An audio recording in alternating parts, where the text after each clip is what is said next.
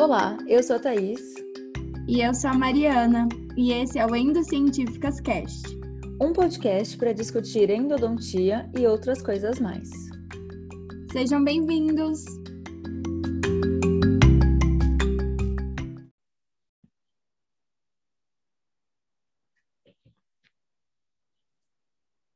Oi, gente! Depois de muito tempo, estamos de volta com o Endocientíficas Cast. E a intenção do episódio de hoje é responder aquelas pessoas que sempre estão tentando procurar um trabalho fora do Brasil, né? Aqueles endodontistas, dentistas que querem mudar de país, querem trabalhar em outros lugares e não sabem por onde começar, como fazer, se vale a pena, se é legal.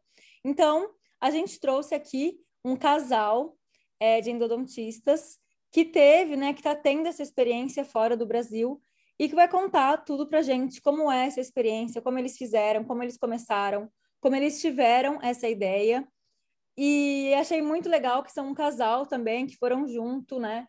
Começar esse, esse projeto.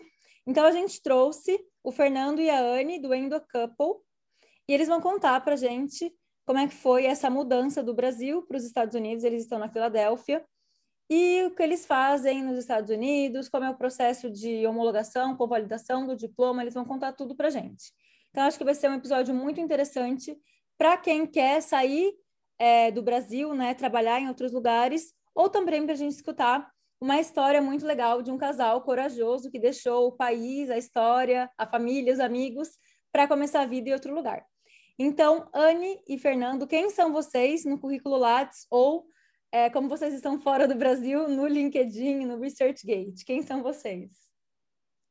Bom, obrigada pelo convite. É uma honra estar aqui falando com vocês. A gente segue, a gente gosta do conteúdo, então realmente é um prazer. É, o meu nome é Anne, Anne Poli da Rocha. É, eu sou natural do Rio de Janeiro e passei minha formação praticamente inteira no Rio de Janeiro. Eu fiz graduação na Estadual do Rio, na UERJ, terminei em 2008. Em 2009, eu fiz especialização em endodontia na Federal do Rio de Janeiro, na UFRJ. Depois, ali eu comecei a ter algum interesse, na verdade, é, em ser professora. E aí, em 2012, de 2012 a 2014, eu fiz é, mestrado na UERJ. Aí voltei para a UERJ, fiz o mestrado depois do mestrado, eu prestei concurso e entrei para substituta, professora substituta na UFRJ, então eu fiquei pulando de uma universidade para outra. Voltei para a UFRJ como professora substituta, fiquei lá por dois anos e aí comecei o doutorado. E aí, no doutorado, eu nunca tinha tido oportunidade de fazer intercâmbio na minha vida. Então, no doutorado, eu falei, agora é a minha, minha chance. E comecei o doutorado em 2016 em 2017, eu vim para Filadélfia, para a Universidade da Pensilvânia. Fiquei aqui por 11 meses fazendo doutorado sanduíche. E voltei ao Brasil, terminei meu doutorado em 2019. E aí nós fizemos já a mudança para cá. Muito bem. Agora, primeiro as damas, já, minha dama já foi. É, agora eu vou me apresentar. Meu nome é Fernando Marques, na verdade, o nome completo é Fernando Marques da Cunha. A minha história começa um pouquinho antes da Anne, porque eu sou mais velho.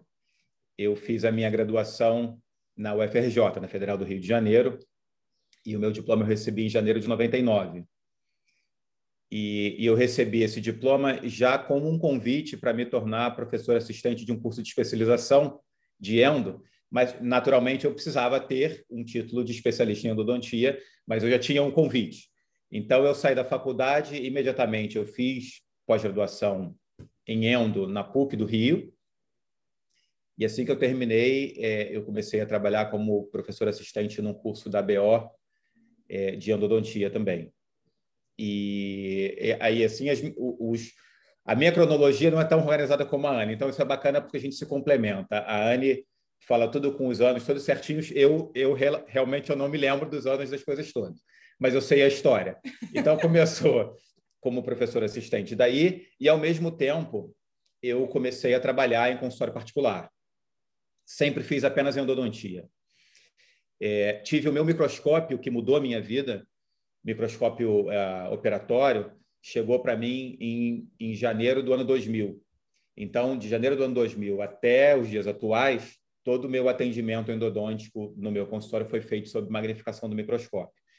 E para isso eu fiz muitos treinamentos e tudo mais. Então eu, eu fui para São Paulo, fiquei três anos fazendo cursos em São Paulo, indo e voltando.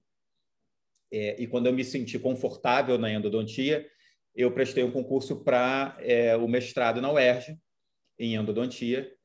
É, fui aceito, fiz o mestrado. Enquanto isso, é, passei na prova para professor assistente também de endo. Depois eu emendei com doutorado, que terminei em 2016 14. ou 14. É, então, voltando, o, o doutorado que terminei em 2014 e segui com um curso particular meu no Rio de Janeiro, que era um curso de imersão em endodontia. A gente fazia 16 horas no final de semana é, e a maioria dos meus alunos eram endodontistas e, e pelo menos metade já tinha um microscópio, mas não tinha muito traquejo, não sabia exatamente como usar o, o, o maior potencial do microscópio. Né? Então, a gente teve esse curso, eu com o Dr. Marcelo Rola, durante três anos e meio, quase quatro, e parou quando a gente resolveu vir aqui para os Estados Unidos. E aí, como a Anne falou, isso foi uma decisão de 2019. Então, essa é basicamente, assim, em palavras, a nossa história é, curricular na endodontia. Sim, muito bom. Bom, a próxima é, pergunta que eu quero fazer para vocês é como vocês se conheceram, mas eu já imagino que foi pela endodontia. Endodontia não é só perrengue, dor de cabeça, também pode ser amor, né? Pode unir casais. É, mas como vocês conheceram mais especificamente e como tiveram, é, surgiu a vontade, já imagino também que seja pelo doutorado da Anne, que foi o que aconteceu comigo também, né? pelo doutorado do sanduíche, mas como surgiu a ideia, a vontade, a decisão de ir realmente para os Estados Unidos começar a vida aí? Bom, a gente se conheceu durante o meu mestrado, eu fazia mestrado na UERJ, ao mesmo tempo que ele fazia doutorado na UERJ. Foi quando a gente esteve no mesmo lugar ao mesmo tempo. E a gente começou a trabalhar muito junto. O mestrado na UERJ, ele é bem puxado e além das matérias do mestrado em si, a gente tem muita tarefa clínica.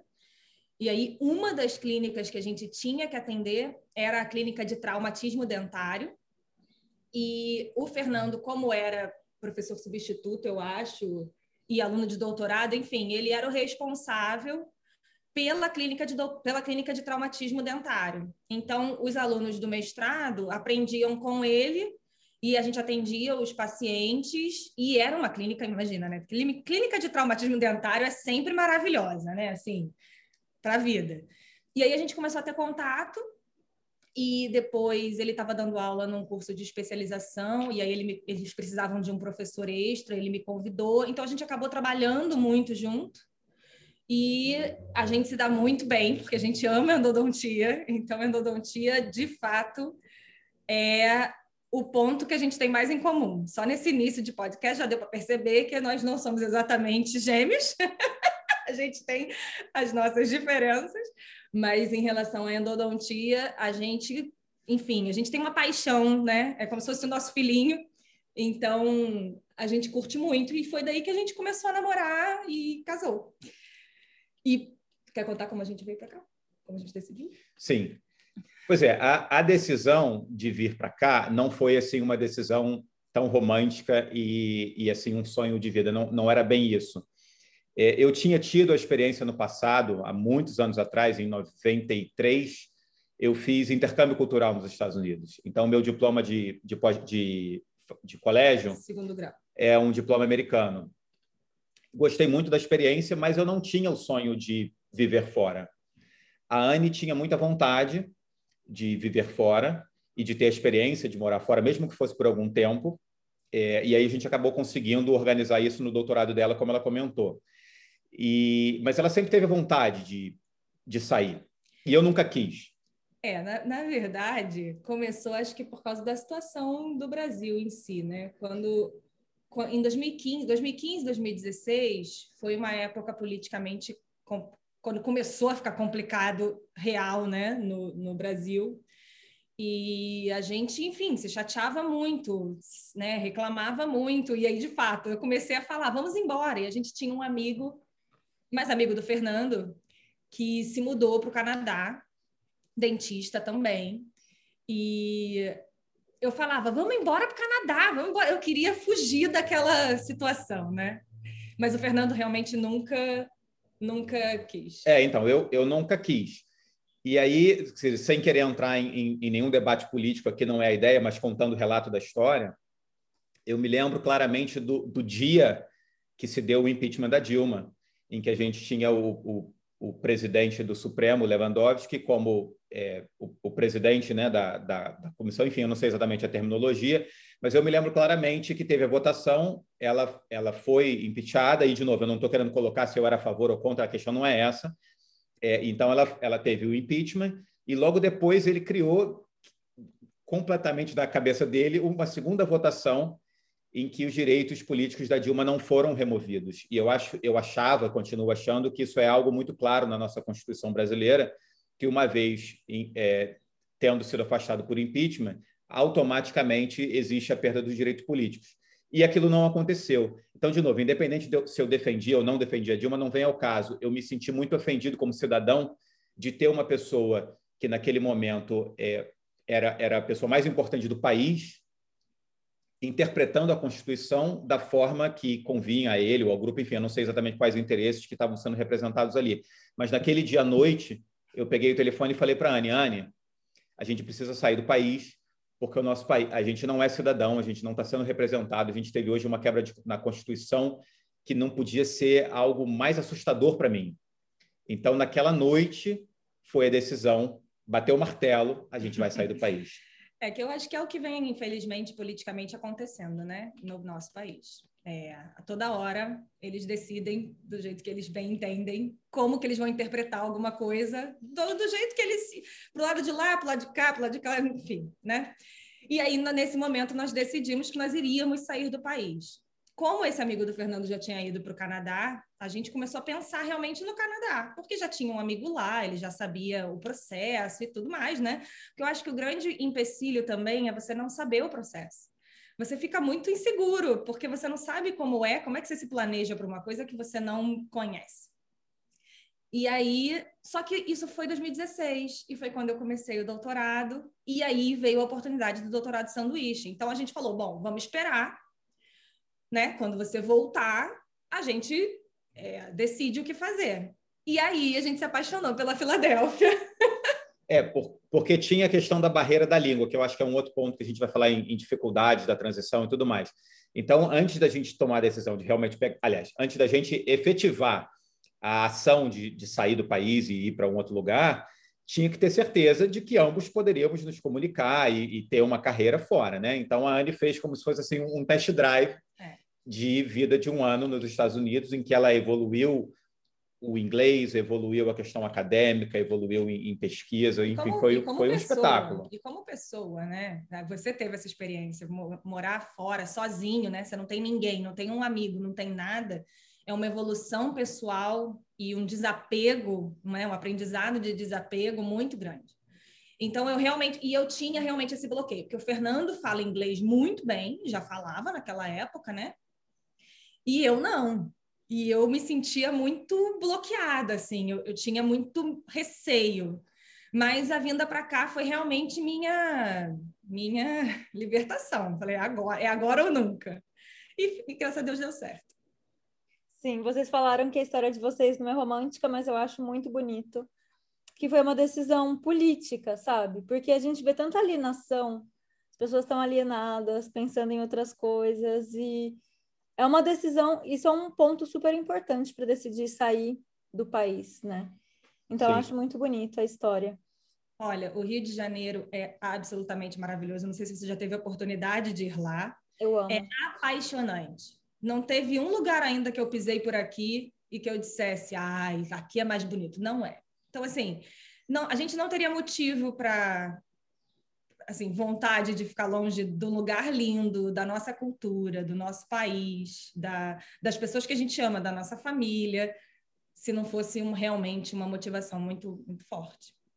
É, eu acho importante também só pontuar que Anne tinha um emprego é, estável, né? Estava como professora, trabalhava em clínica. Eu tinha o meu consultório funcionando, que era, era meu há 19 anos e pouco. Então, não, não é questão é, de, um, de uma insatisfação profissional, de não ter paciente, da vida como dentista no Brasil. Está difícil, é lógico, é difícil, está difícil. Felizmente, a gente é, teve oportunidades e se, e se esforçou o suficiente para se sobressair né, no meio de, de, milhares e milhares de dentistas. Mas a gente começou como todo mundo, um, um diploma de graduação e seus planejamentos, seus esforços, as oportunidades, que a gente sabe que infelizmente não são iguais para todo mundo. É, mas só para pontuar que a questão não era uma questão é, financeira ou, ou, profissional ou de, de, dificuldade, que eu acho que é um outro ponto importante para as pessoas tomarem uma decisão. Está né? Tá tudo indo tão mal, vamos tentar começar em outro lugar. Respeito, entendo, mas só para deixar claro, não era a nossa condição. Uhum. Sim. E também, assim, como eu estou aqui, eu recebo muitas mensagens de pessoas, não só dentistas, que querem sair do Brasil por insatisfação, mas também as pessoas têm que ter em mente, que eu acho que também vocês vão falar ao longo da nossa conversa, que não é mil maravilhas, que não é porque você está na Europa, nos Estados Unidos, que a sua vida é maravilhosa, você passa muito sufoco também, muito perrengue. É, faz, faz um mês que eu tenho é, carnê de conduzir, é, licença para dirigir aqui, porque tive problemas, Covid, não deixou renovar e não sei o quê. Então, eu fazia tudo de bicicleta, no sol, na subida. Então, às vezes, as pessoas têm também uma ideia que, ah, eu cheguei lá e vai ser tudo maravilhoso, e não é. Né? Então. Você tem que ter realmente muito pé no chão, é, tomar uma decisão muito verdadeira, porque, assim, por mais que se planeje, e a gente se planejou muito, né? Quando você perguntou do currículo Lattes, eu respondi o que efetivamente está né, no meu LinkedIn, no meu currículo Lattes. Mas o nosso planejamento não foi esse. A gente, ele, ele ia fazer a residência, eu estaria trabalhando, eu ia estar aqui como professora, é, não como professora exatamente, né? Como Research Coordinator. Essa era a minha posição. E por causa da Covid, eu não consegui vir. Então, estragou tudo. E, mas é, isso a gente, esse tipo de coisa não está escrito no nosso currículo. Né? Mas, enfim, as coisas dão errado. Mesmo quando está tudo assim, com cara de que tem tudo para dar certo, tem as pedras no caminho e a gente tem que conseguir, é, enfim, contornar, se manter firme no propósito não é que você não possa desistir, todo mundo pode desistir se achar que não deu certo, né? A gente partilha da opinião de que é, não, é, não é impossível ou, ou, proibido desistir, porque às vezes realmente você se toca de que fez a escolha errada. Então, assim, se você se tocar de que fez a escolha errada, tem mais é que desistir e voltar para um outro caminho que você prefira. Mas se for a escolha que você realmente queria, só que você está dando de cara com obstáculos, aí tem que ter força para passar pelos obstáculos, porque uma hora você chega lá. Exatamente, sim. É, por isso que é legal também o test drive que vocês fizeram antes de ir aí um tempo, ver como é que é, tal, né? Quem tem a possibilidade de fazer isso é uma maravilha, com certeza, para você sentir realmente como é, né? Porque às vezes as pessoas têm uma ideia utópica e não é assim. A vida também não é mil maravilhas assim. Verdade. Bom, e foi legal também que vocês falaram da parte da Dilma e tal, porque quando eu fui para a Holanda pela primeira vez, que eu fui duas vezes, né? Na primeira vez que eu fui, eu fui por cinco meses, fui com uma bolsa CAPES, então do Brasil, recebi em real. E daí, não sei o que que o... Não me lembro agora o que aconteceu, o que que o Michel Temer fez, que, que descobriram várias coisas dele, e o real deu uma desvalorizada brutal, assim. E eu não tinha transferido todo o meu dinheiro, então perdi muito dinheiro tive que dar uma segurada no que eu estava fazendo lá, porque minha bolsa já tinha diminuído muito a quantidade de euros. Então, não é mil maravilhas, mas você tem um objetivo, você pode sim ter uma vida melhor, mas não é fácil. Não é simplesmente comprei minha passagem, cheguei, estou aqui, maravilha. Não. Tem muitos obstáculos, você tem que ser forte, passar em cima deles, mas eu acho que vale a pena. Para mim, pelo menos, está valendo muito a pena. Bom, então o próximo, a próxima pergunta eu acho que é que as pessoas mais querem saber. Não sei como chama aí, se é homologação, convalidação, não sei se a palavra certa aqui na Espanha são essas duas palavras que a gente usa. Então, queria saber como é que vamos ser prático. Como faz para um dentista com diploma brasileiro ser dentista legalmente nos Estados Unidos? Como faz para esse diploma brasileiro ser transformado, valer aí nos Estados Unidos? Essa, essa pergunta, você tem toda razão, é a pergunta que as pessoas mais querem fazer. E eu acho muito interessante, porque o que acontece aqui nos Estados Unidos é completamente diferente das outras, de outras partes do mundo, como, como você falou aí da Espanha, e, e eu tenho amigos que são dentistas em Portugal e tal. Então, é, primeira coisa importante, o nosso é válido nos Estados Unidos. É, eu nunca eu nunca deixei de ser dentista ao vir para cá. O que tem de especial nos Estados Unidos é que a licença de trabalho, que é o que as pessoas precisam para trabalhar, não é não é um diploma de dentista. O meu diploma de dentista brasileiro ele é válido nos Estados Unidos o que não me dá o direito de trabalhar como dentista. Aí é o, essa é a dificuldade que, que a gente tem de entender como funciona aqui. E a analogia que eu, que eu penso que fica fácil para entender no, no Brasil é uma pessoa que se forma em direito e ela é bacharel em direito, mas ela não pode exercer a profissão de advogado, ainda que ela tenha um título, um diploma válido. Então, assim, de, de uma forma é, próxima, é isso que acontece. Então, é, a minha situação específica, de para exemplificar, e depois a gente volta para explicar como é feito. Então, com minha, o meu diploma de dentista brasileiro, eu me matriculei numa pós-graduação nos Estados Unidos. Então, isso demonstra que o meu diploma brasileiro é válido como diploma de, de dentista. E aí eu me matriculei numa pós-graduação que só dentista faz. É, que... Mas, de novo, isso não me dá o direito de trabalhar como dentista fora da faculdade que é o que as pessoas querem. Então, vamos deixar claro como é que é isso, isso é feito. É, um dentista aqui, americano, vamos dizer que a pessoa entrou na faculdade aqui. Ela vai fazer quatro anos de faculdade, em geral são quatro anos. Sim. E quando ela termina, ela não vai sair trabalhando. Ela precisa fazer os boards, que são as provas. E são muitas. Essas provas não são diferentes para quem é estrangeiro. São as mesmas provas. Então, não é que para estrangeiro é mais difícil, não é. São exatamente as mesmas provas. Então, você tem que fazer os boards, que até o Fernando fez, eram duas partes, duas provas separadas, Board Part 1 e Part 2, que chamava NBD. E agora, agora, então eu já vou pegar a, no, a nova fase, né? É uma prova só, chama Integrate NBD. Então é INBD essa prova, que é uma prova escrita. Depois dessa prova, você precisa fazer a prova clínica, que na verdade são as provas. Então, são provas clínicas de endo, de prótese, de resta é, dentística, dentística é, pério. Pério. Então, você tem essas provas, tá? Todo mundo, todos os alunos daqui, os americanos também. Então, você tem que fazer essas provas para eles. Primeiro, eles confirmam o seu conhecimento teórico e depois eles confirmam a sua qualidade clínica. Essa é a ideia. Quando você termina o curso, as provas clínicas, passando nelas, aí você tá, você tem a permissão, né? Você tem o que precisa para dar entrada na sua licença de trabalho. E cada estado americano é independente. Então, cada estado americano, para você solicitar a licença de trabalho para aquele estado, ele vai ter suas próprias regras. Mas o mínimo é você ter passado na, na, no board escrito, né? No agora INBD e no, no clínico. Que o mais famoso é o ADES. Então, mas, mas aí uma coisa, só que você só faz estas provas é, se você tiver cursando uma faculdade americana. É, não.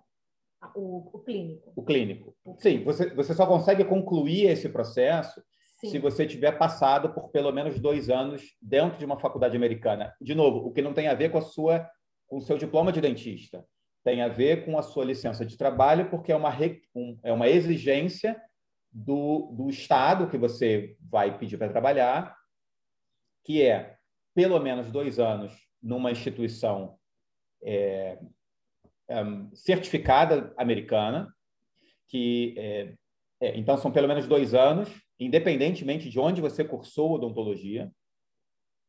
Depois a prova escrita que a Anne falou, depois as provas práticas, e aí no meio disso tem outras provas escritas, e depois tem a, a legislação do estado específico, enfim, tem, tem várias coisas. Mas, mas não tem a ver com o diploma, com a origem do seu diploma é, é. de dentista. Então, assim, isso, isso é o que um americano, né, que fez a faculdade aqui, teve, deveria fazer. Aí você, estrangeiro, quer vir para cá. Você tem duas opções. Acho que duas. Pensando, não, na verdade tem três, né? Você pode vir como professor e ficar numa universidade. Você não vai poder atender em consultório particular, mas você consegue ficar dentro da faculdade, dar aula, fazer pesquisa. Isso, para isso, os seus diplomas, no nosso caso, do Brasil, eles são suficientes, tá? Não, não tem exatamente nada extra que você necessariamente precise fazer. E às vezes tem algumas universidades que você consegue é, trabalhar como dentista dentro da, da faculdade, sendo professor. E aí, às vezes, ganha até um extra. Então, isso é bacana. Isso também é uma possibilidade. Pode ser que você vá para uma, uma instituição que tenha essa opção. Só que você está dentro da faculdade, preso, presinho dentro da Mesmo sem ter aprovado a licença, você pode fazer isso. Sim, mas são poucas, é. não são todas. Então, o que acontece é que existe uma licença. Nada é feito sem licença. O que muda é que você tem licenças diferentes para o tipo de, de, de atendimento, de profissão ou de, ou de atividade que você vai exercer. Então, você, se você for trabalhar nessa condição que a Ana está comentando, que cada vez é, é mais difícil, é, a faculdade dá entrada também numa licença para você atender como professor dentro da instituição. Então, você, o Estado emite uma licença de trabalho para você ver paciente dentro do ambiente de faculdade. Então, não tem. Aqui é o, é o reino das licenças. Você não faz nada sem licença. Só que são licenças diferentes. Aí tem que entender a, as exigências de cada uma. Se você quiser ir para o consultório particular, né, aí você tem duas opções. A primeira opção é como se fosse uma vali... não é uma validação, validação é uma palavra ruim, mas é como se você estivesse cursando de novo a faculdade de odontologia. Ela se chama Advanced Standing Programs, que são programas específicos para dentistas estrangeiros. Então, você se se candidata, sendo aceito, você se matricula. Esse curso, dependendo da universidade, são dois anos ou dois anos e meio. Então, assim, você não estaria fazendo uma faculdade inteira do zero, mas você precisaria cursar dois anos, dois anos e meio, e aí você veria todas as, enfim, coisas da faculdade, todas as, as matérias, e se formaria. E aí você teria o seu diploma de dentista americano, e aí, óbvio, tem que fazer todas aquelas provas que eu falei, como todo mundo tem que fazer aqui. E aí, tudo bem, você pode trabalhar e, e se candidatar a uma licença em qualquer estado americano. Isso é a primeira opção, né? Você sai como um dentista. A outra opção, que é a que Fernando fez e a que eu pretendo fazer, é você se matricular num curso de residência, que é uma especialização. Então, você se candidata, sendo aceito, você se matricula num curso de especialização. Acho que o mínimo é, são dois anos de curso, realmente. E quando você termina, você tem um certificado americano de especialista. Mas você não tem um certificado americano de dentista. Você tem de especialista. E aí, alguns estados americanos aceitam que uma pessoa que tem é, certificado de especialista, mesmo sem ter o de dentista, se, se, se candidate a uma licença naquele estado. São alguns estados, isso muda, então, de um ano para o outro, o estado que não aceitava passa a aceitar, o estado que aceitava deixa de aceitar, isso pode mudar, então não dá para ser muito concreto numa resposta, porque de uma hora para outra pode mudar. Mas tem alguns estados, muita gente vai para essa opção, né? principalmente depois de já ter ficado tanto tempo como nós trabalhando naquela especialidade, é, voltar para a faculdade, fazer tudo, e depois você ficar como um, um, clínico geral, enfim, dá uma sensação meio estranha, não sei. Mas é só questão de escolha, na verdade. É, e aí, enfim, tudo tem que fazer todas aquelas provas, tá? Mesmo fazendo só a residência, você tem que fazer todas as provas teóricas e as provas clínicas, que incluem pério, prótese e tudo. Então, assim, é, Fernando fez é, agora nesse primeiro semestre e teve que lembrar como fazer prótese e dentística e tudo, né? Mas, enfim, é possível, só é trabalhoso. É, e um ponto importante que a, gente falando, a gente volta a falar, né, sem o diploma de dentista, e aí eu acho que volta a causar confusão. Quando eu sair daqui, eu, eu posso fazer qualquer coisa de odontologia. Eu não tenho que. A, a minha atividade como dentista ela não é limitada à endodontia. Eu saio daqui podendo exercer a, a função de dentista, atividade profissional de dentista, no estado em que eu pedi a licença, é, e eu posso fazer prótese, posso fazer dentística, posso fazer qualquer coisa. E ainda tenho um diploma de especialista em endodontia. Então, meu, só para ficar claro, eu não estou restrito à minha especialidade. É... Mas eu não sei quem te contrataria para fazer outra coisa. É, mas aí é outra, mas aí é outra história. Aí é outra história. É, mas enfim, poderia, né? Vai que você é contratado por alguém que, que, quer que você faça outra eu, coisa. Realmente. Eu poderia, eu poderia montar meu consultório, por exemplo. É. Mas aí entra numa outra condição, que aí você tem a, a questão imigratória, de, de, como você trabalhar no Brasil, nos Estados Unidos de forma permanente, é, que eu não tenho esse direito. É, eu preciso de um empregador, ou precisaria do green card, de ser residente permanente. Quer dizer, a, a, quando a gente chegar na questão ali de, de conselho para quem for viver nos Estados Unidos, o conselho é você só venha se você conseguir trabalhar bem com as incertezas, porque a gente vai viver na incerteza até o dia que chegar um green card que a gente se tornar residente permanente. Enquanto esse dia não chegar, a gente pode ter que sair dos Estados Unidos. É, é, a, a, cada ano vai existir, a cada mudança de ano vai existir a chance da gente não ser renovado e ter que voltar. Então, tem que conseguir trabalhar na incerteza e ser feliz na incerteza, é, ou então não, realmente não dá para ver.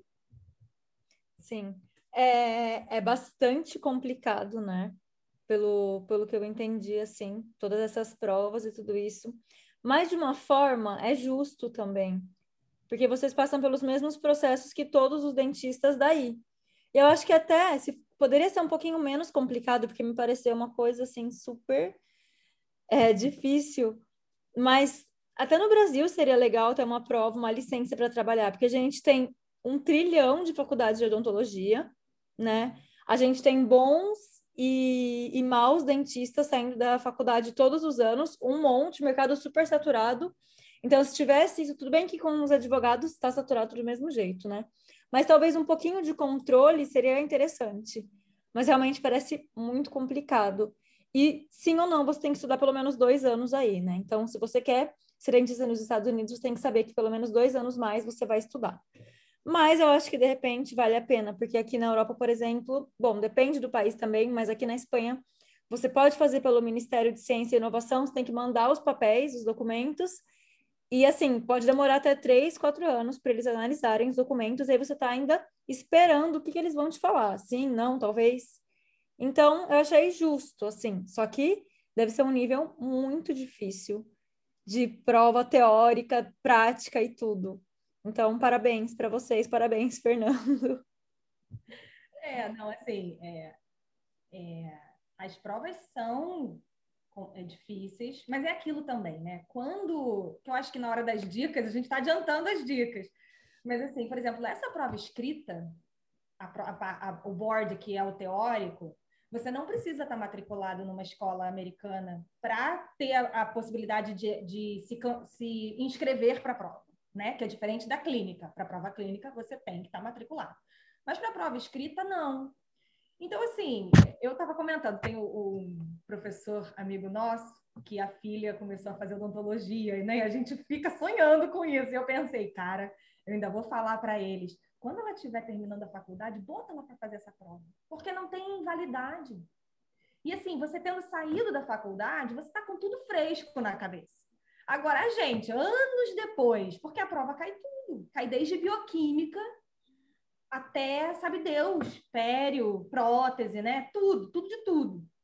Então, assim, se estudar patologia de novo, né, complica mais. Então, se alguém que está ouvindo a gente agora estiver ainda na faculdade, né, ou tiver acabado de se formar, ainda está com tudo fresquinho na cabeça, tenta fazer essa prova, né? Estuda, faz a prova, porque não precisa, ai, mas eu só vou fazer se eu for. Mas às vezes você só, de, só decide ir muito depois. Acho que não custa fazer a prova e já ter esse PES, porque aí você já está meio caminho andado.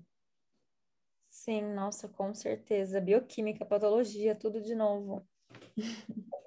Não, tem, é, é tudo. Eu me lembro na minha prova, caía, caía onde era a extensão do músculo para poder fazer uma rotação do braço. Eu lembro, eu acertei, mas eu, hoje eu já não lembro mais. E é tudo em inglês, né? Então você tem a anatomia toda em inglês, as funções das coisas. É, é realmente é, é, é, muito puxado. Eu tive que fazer essa prova, na verdade, para eu passar nisso tudo. Eu fiz duas vezes. Eu, eu, eu fiz a primeira vez, precisava tirar 75, a minha, o meu resultado foi 74. Eu fiquei é, chateadíssimo, porque ia ter que estudar aquilo tudo de novo nunca tive dúvida de que eu, eu teria condição de passar, porque é a mesma prova que todo mundo faz. Então, assim, não, não é nada contra você. Não é nada pra, feito para ser impossível. Ele é para ser difícil, para ter certeza que a, que a pessoa tem o, o, conhecimento que eles entendem como mínimo. Então, na segunda vez, aí eu, eu passei, aí foi tudo bem, e a partir daí passei em todas as outras coisas. Mas realmente é, é, é muito difícil, muito puxado. É, é para estudar de verdade. Mas olha, o vocabulário tem... deve estar tá ótimo de anatomia em inglês. É, então, a, a vantagem de se fazer as coisas aqui é que existe uma cultura do, dos anos, o, a pessoa que se formou, ela tem um monte de material de estudo e ela passa isso adiante. Então, a vantagem de se fazer esse tipo de prova dentro de uma instituição americana é que você tem contato com outros alunos que estão na mesma situação ou você tem contato com um aluno que seja do último ano, que já fez as provas todas, então ele tem o material, tem o material de estudo, tem tudo muito organizado. A pilha de documento que eu tinha, porque eu, eu gosto do impresso, gosto do digital, mas dependendo do que é, para mim é mais fácil estudar impresso. Eu tinha pilhas de papéis de, vindos de origens de pessoas diferentes. Então, todo mundo me ofereceu aquilo ali para estudar e eu estudei tudo. Fazendo uma prova dessa do Brasil é muito difícil porque você não tem sequer acesso ao que as pessoas de fato usam para estudar. Eu acho que esse é o grande dificultador de fazer essa prova fora daqui. É, mas, claro, aí tendo um canal como o teu, tendo um canal como o nosso, que a gente contribui dizendo né, onde estuda, onde a gente estudou, é, de onde veio o material, isso facilita muito. Mas há anos atrás não existia, a gente não tinha esses, esses, né, esses canais oferecendo esse tipo de conteúdo. É, mas olha, quem estiver ouvindo, não, não se deixa bater.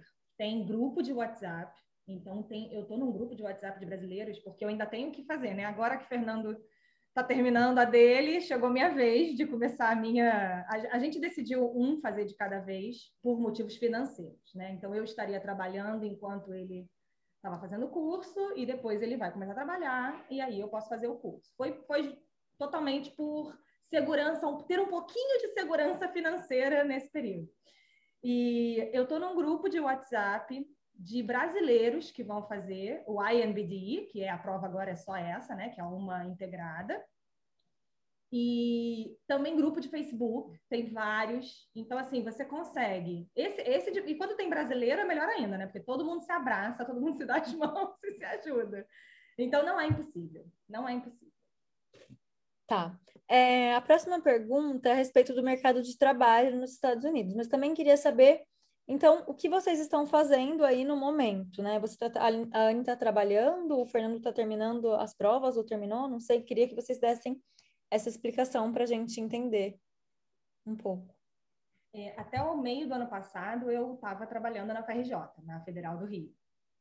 E eu, eu teria vindo para cá para trabalhar aqui, né? Mas a Covid não deixou, paralisou, por causa, o Trump paralisou todos os processos de visto de trabalho e etc.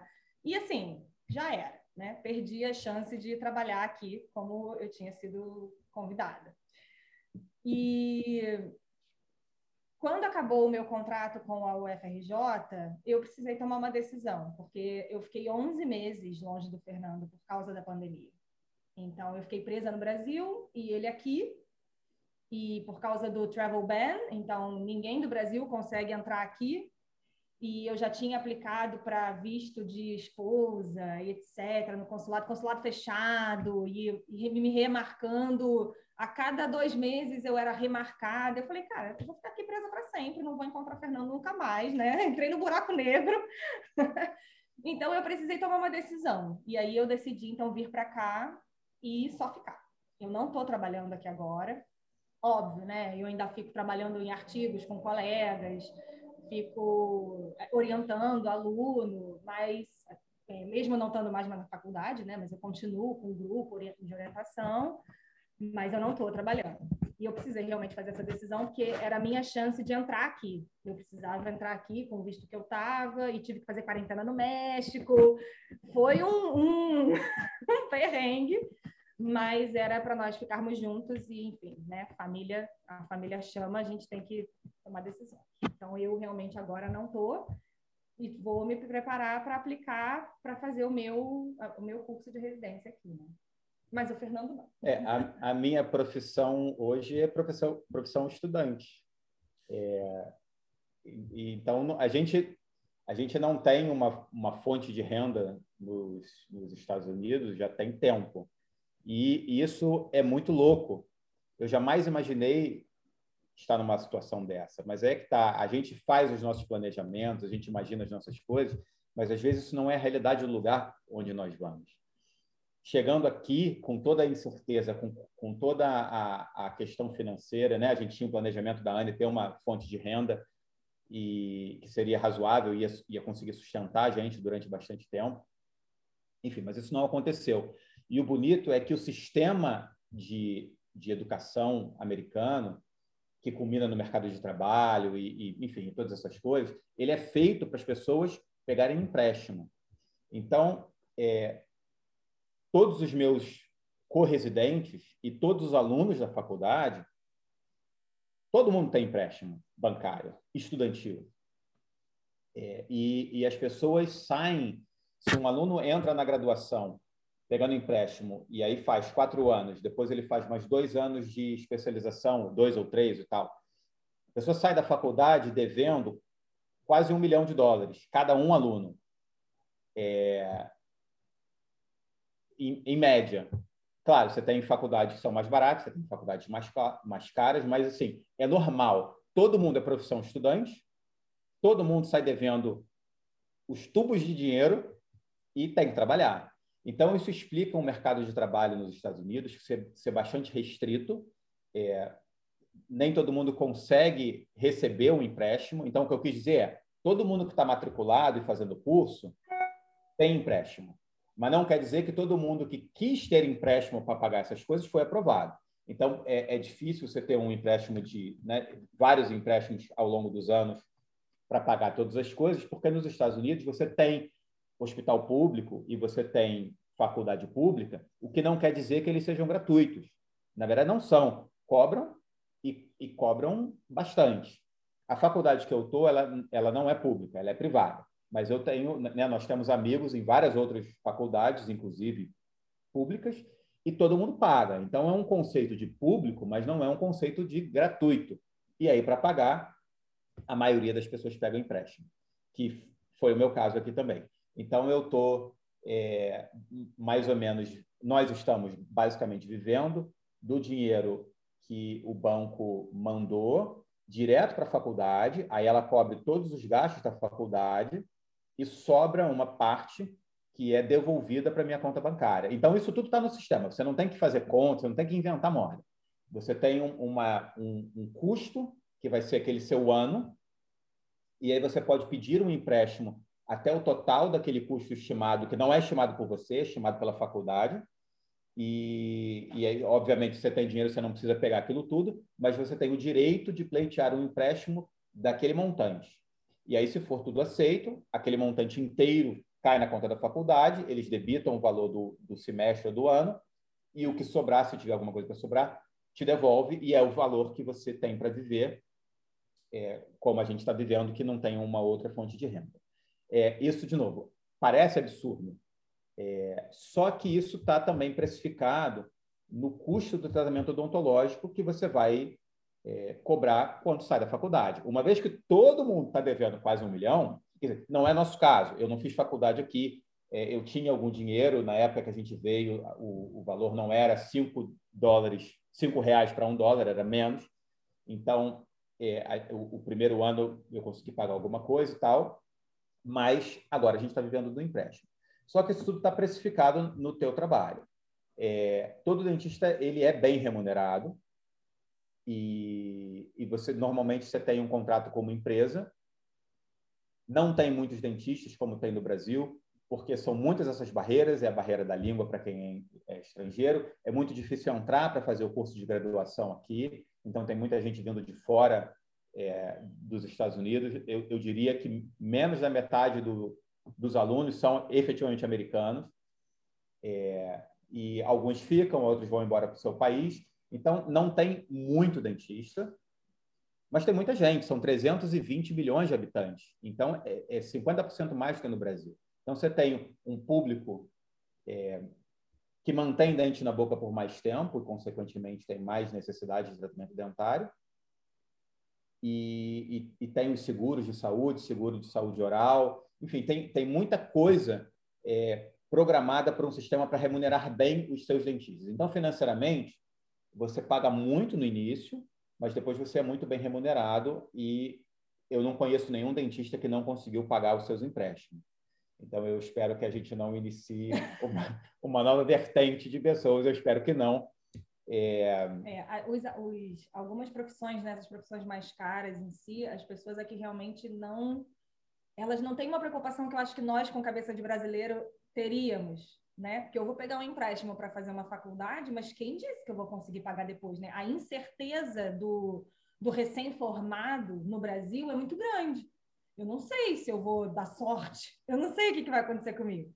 Aqui não. Aqui é, um, é uma profissão respeitada, bem remunerada. Então, as pessoas pegam seus empréstimos, óbvio, né? Se tivesse pai milionário que pudesse pagar e não precisasse né? Era melhor. Mas eles não se param por causa disso. Eles estão realmente acostumados. Faz parte da vida deste país. Pegar empréstimo estudantil e depois pagar quando estiver trabalhando. Isso, isso não só com odontologia, com tudo, direito, tudo. É, porque não tem o privado, não tem o, o não tem o público gratuito, você tem o público pago. E, então é, é normal, faz parte da cultura americana. Todo mundo tem empréstimo estudantil e, e todo mundo paga depois. E aí, Fernando, então, se forma agora em fim de junho, né? Termina o curso dele. E aí ele vai começar a trabalhar, graças a Deus. É, já, já tenho um empregador, dizer, as coisas já estão andando para frente. É, o, né, o, oficialmente, eu já tenho um emprego, mas eu ainda não posso exercer porque a minha licença de trabalho no estado que eu vou ainda não, não saiu. Na verdade, como eu não, não tenho meu diploma da faculdade homologado, eu ainda não consegui nem dar entrada, mas é algo que sai em coisa de um mês. É, então, assim, tá, tá, tudo andando, né? A partir de agora, aparentemente, tudo vai andar com um pouco mais de previsibilidade. É, é, e aí, como a gente comentou, né, que os, cada estado tem uma regra diferente. Então, nós estamos na Filadélfia, no estado da Pensilvânia. Fernando fez o curso aqui, Inclusive, várias pessoas aqui, né, que viram o trabalho dele, queriam que ele ficasse aqui trabalhando, mas não pode. Porque a Pensilvânia não aceita é, dentistas que só tenham a residência é, de uma instituição acreditada por eles, né, pelos Estados Unidos.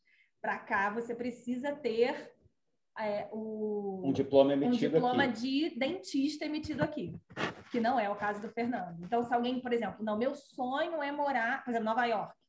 Nova York hoje é igual aqui. Meu sonho é ser dentista em Nova York. Então, não adianta querer vir e fazer só residência, porque você não vai conseguir trabalhar num consultório particular em Nova York só tendo feito a residência. Você vai ter que fazer o Advanced Standing Program, ter o seu diploma de dentista, e aí você pode trabalhar como clínico geral, ou depois você vai ter que fazer mais dois anos da residência que você tiver interesse, e aí sim trabalhar com aquela especialidade em Nova York. Então, cada lugar tem suas regras. Por isso a gente está se mudando, vai se mudar daqui em breve. E para onde vocês vão? Pode falar já ou é segredo? Não, pode falar. Pode, nós vamos para o Texas Dizem maravilhas de lá, eu não sei. Eu só fui uma vez para Houston, achei quente demais. Eu sou carioca, mas eu não gosto daquele calor futum eterno. Mas a hora que a gente vai é um pouco mais fresca, então a gente está muito animado. É, aqui o, o, o Texas agora está na moda nos Estados Unidos.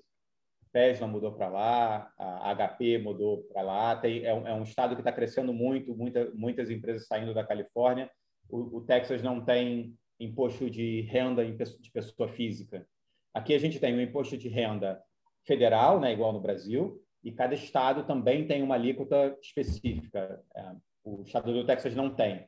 Então, lá só se paga o imposto federal e, e não tem imposto estadual. Quer dizer, tem muita gente, muitas empresas indo para lá porque menos imposto que todo mundo paga, né? Então, funcionário feliz, empresa feliz e por aí vai.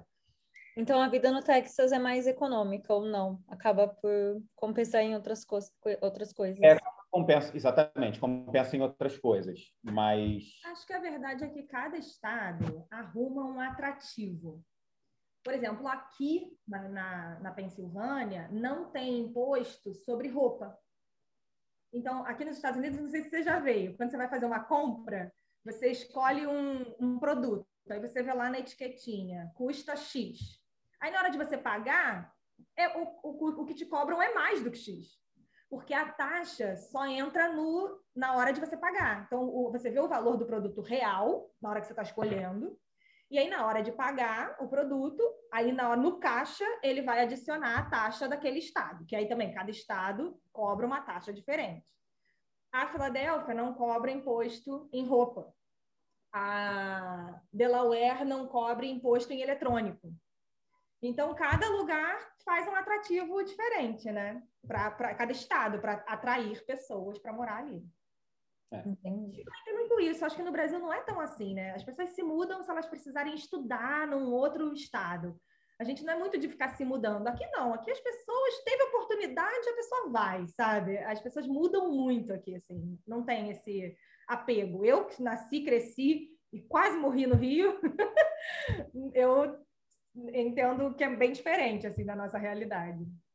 Sim, é diferente. Mas eu vejo algumas é, similaridades daí com a Europa também, claro. Principalmente com a Holanda, porque a Espanha eu já acho mais comparável com o Brasil, assim, um Brasil melhorado, digamos assim. Mas na Holanda também é, os empréstimos são muito facilitados. Aqui também tem empréstimos com juros baixos, assim, para empreendedores. Então, eles facilitam você a abrir o seu negócio, né? Na Holanda, principalmente. Na Holanda, a odontologia é muito respeitada também. Na Holanda, os dentistas ganham mais que os médicos. Então, se você é dentista, provavelmente seu salário vai ser maior que de um médico, porque tem poucos dentistas, tem três universidades de odontologia na Holanda. Então, mais ou menos parecido. O que eu sempre escuto dos Estados Unidos é que o dentista é muito difícil você conseguir é, ter a licença para trabalhar nos Estados Unidos. Sempre escutei isso, que é extremamente difícil, mas que uma vez que você consegue, você vai ganhar muito dinheiro, digamos assim, de uma forma prática. Você vai conseguir ganhar bem, que é muito bem pago, muito valorizado. Então, parabéns, Fernando, pelo seu esforço e com certeza vai valer a pena. Financeiramente, com certeza. E o resto depois também. Imagino o quão difícil foi conseguir tudo isso. E muita sorte, Anne. Com certeza vai conseguir também. E eu fiquei curiosa, porque você falou, ah, é, alguém pode vir aqui trabalhar como professor universitário e atender como dentista na universidade. E esse mercado de trabalho para entrar numa universidade americana é difícil? É, o que eles exigem, o que eles pedem? Tem muita concorrência? É, como é o salário? Como funciona? Tá. É, aqui as coisas são muito descentralizadas, né? A forma a forma dos Estados Unidos funcionar é tudo compartimentado. Então cada estado tem a sua legislação e, e cada faculdade tem o seu pré-requisito. As coisas não são únicas. O que eu vejo é, como exigência das faculdades para você entrar, normalmente te pedem um diploma é, de pelo menos dois anos, que seria o diploma de especialista, ou alguém que terminou o Advanced Program, como a Anne falou. Isso, em geral, é uma exigência. É muito difícil você sair direto do Brasil, empregado por uma instituição americana. Porque. Exceto em Exceto. casos como um doutorado sanduíche, por exemplo, que é uma porta de entrada. Então, isso é muito comum. A Sim, pessoa sim. vem fazer doutorado de sanduíche e aí, por acaso, se dá bem, enfim, gosta das pessoas, as pessoas gostam de você. Tem uma vaga, eles vão te oferecer. E aí, se você achar que, né, que quer, você vem. E isso é muito comum, porque eles não vão oferecer para alguém que eles não conhecem nenhum pingo, né? Assim, como é que eu vou contratar alguém que eu não faço ideia? Isso é meio complicado, ainda mais para alguém que não tem uma história aqui, que eu acho que era isso que o Fernando estava falando. Quando você já tem uma história dentro do país, então assim, vamos supor que eu tivesse conseguido meu emprego aqui, que a Covid não tivesse me boicotado. Eu teria tido meu emprego aqui. Aí, se eu abrir uma vaga, porque aparece, se você entrar no site da AAE, da, como é que é? é Associação Americana de Endodontia. De Endodontia. Endodo- é. você entra lá, tem as publicações de emprego. Então, gente procurando professor. Aqui, a necessidade de professor é grande. Como, como você ganha muito bem na clínica privada, não é todo mundo que quer ficar na, na, na faculdade dando aula, porque você rece- o salário, teoricamente, é um pouco menor na faculdade para um professor do que você trabalhando num consultório. Então, é, tem vaga. Vaga tem. O negócio é, você se candidata, mas assim, se você não tiver é, alguém americano para dar uma carta de recomendação a seu favor, se você não tiver um histórico, né? Que, por exemplo, eu poderia tentar aplicar para uma outra universidade, eu tenho um histórico daqui, eu já trabalhei aqui, isso tudo vai te dando um pouco de assim, para você ser aceito, né? Não que você não possa, você pode simplesmente abrir aí agora, entra no site da AE, vê as opções que tem e se candidata. Não tem nada que te impeça, porque você pode ser aceito, vai que você dá uma sorte, que ninguém mais se candidata. Você pode entrar, não, não, é, não é impedido. Sim, entendi. Sim, eu conheço algumas histórias de, bom, de pessoas da minha faculdade que foram fazer o sanduíche aí e ficaram. E eu sempre pensava, nossa, que incrível, né?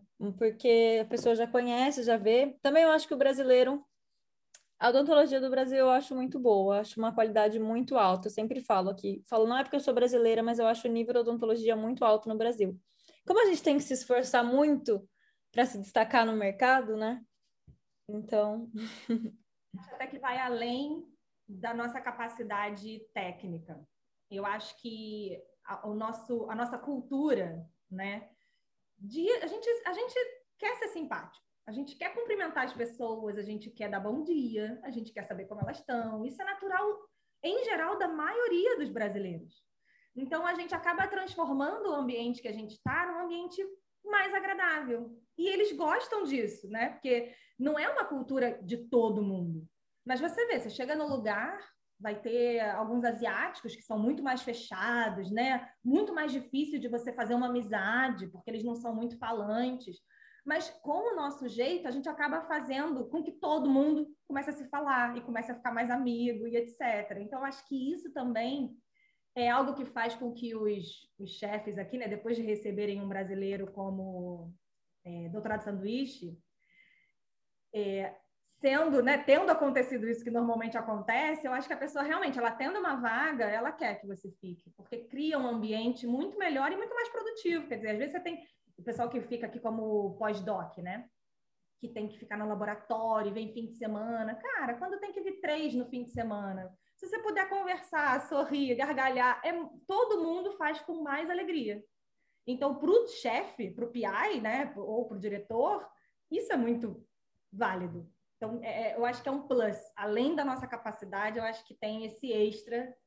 É, eu, eu diria ainda um outro ponto, é, especificamente do Brasil. Você sair do Brasil, a, ainda que seja com doutorado de sanduíche, que hoje em dia, infelizmente, está mais difícil ainda, mas é, nunca foi muito fácil. era um monte de burocracia, você tem que correr atrás das assinaturas, dos editais.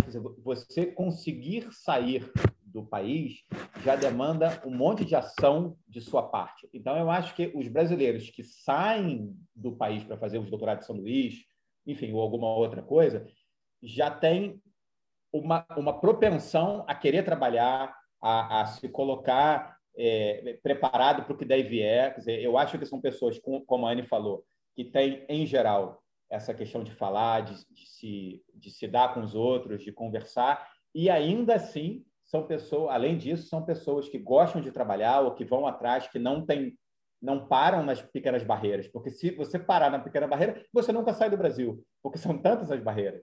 Então eu acho que esse, esse mix de gente que sai são pessoas com características muito bem aceitas em outros países. Sim, a gente é muito bem visto também. E é bem isso. Eu fiquei três anos tentando a minha bolsa para ir para a Holanda. E quando eu fui, estava extremamente agradecida, feliz. Assim, passava aquela energia. E é muito engraçado também quando a gente conhece algum brasileiro na faculdade, assim, como você trata. Ah, você é brasileiro? Eu também. Ai, que legal! todo mundo falava, vocês já se conheciam? Não, a gente acabou de se conhecer. Porque já tem um nível de conversa e de intimidade ali que cria naquele momento. Então, é muito legal. Sim, eu me identifico muito com todas essas histórias. É uma coisa que eu já passei, já senti. E é isso mesmo. Bom, vou para o próximo ponto, então. É as diferenças mais marcantes da universidade nos Estados Unidos, da educação, né, da, da odontologia entre o Brasil e os Estados Unidos? O que, que vocês mais notaram de diferença? Isso. Pra, é, assim, eu, eu, é mais fácil eu falar porque eu estou lá no, no, dia a dia, né? Então, eu tenho acesso à, à pós-graduação e tenho amigos da graduação e eu vejo as coisas que estão acontecendo. Então, para mim, tem dois pontos, tem três pontos super diferentes e que eu acho que impactam muito o que acontece aqui e no Brasil. Primeira coisa é o custo. É, não existe, como eu falei antes, nada gratuito.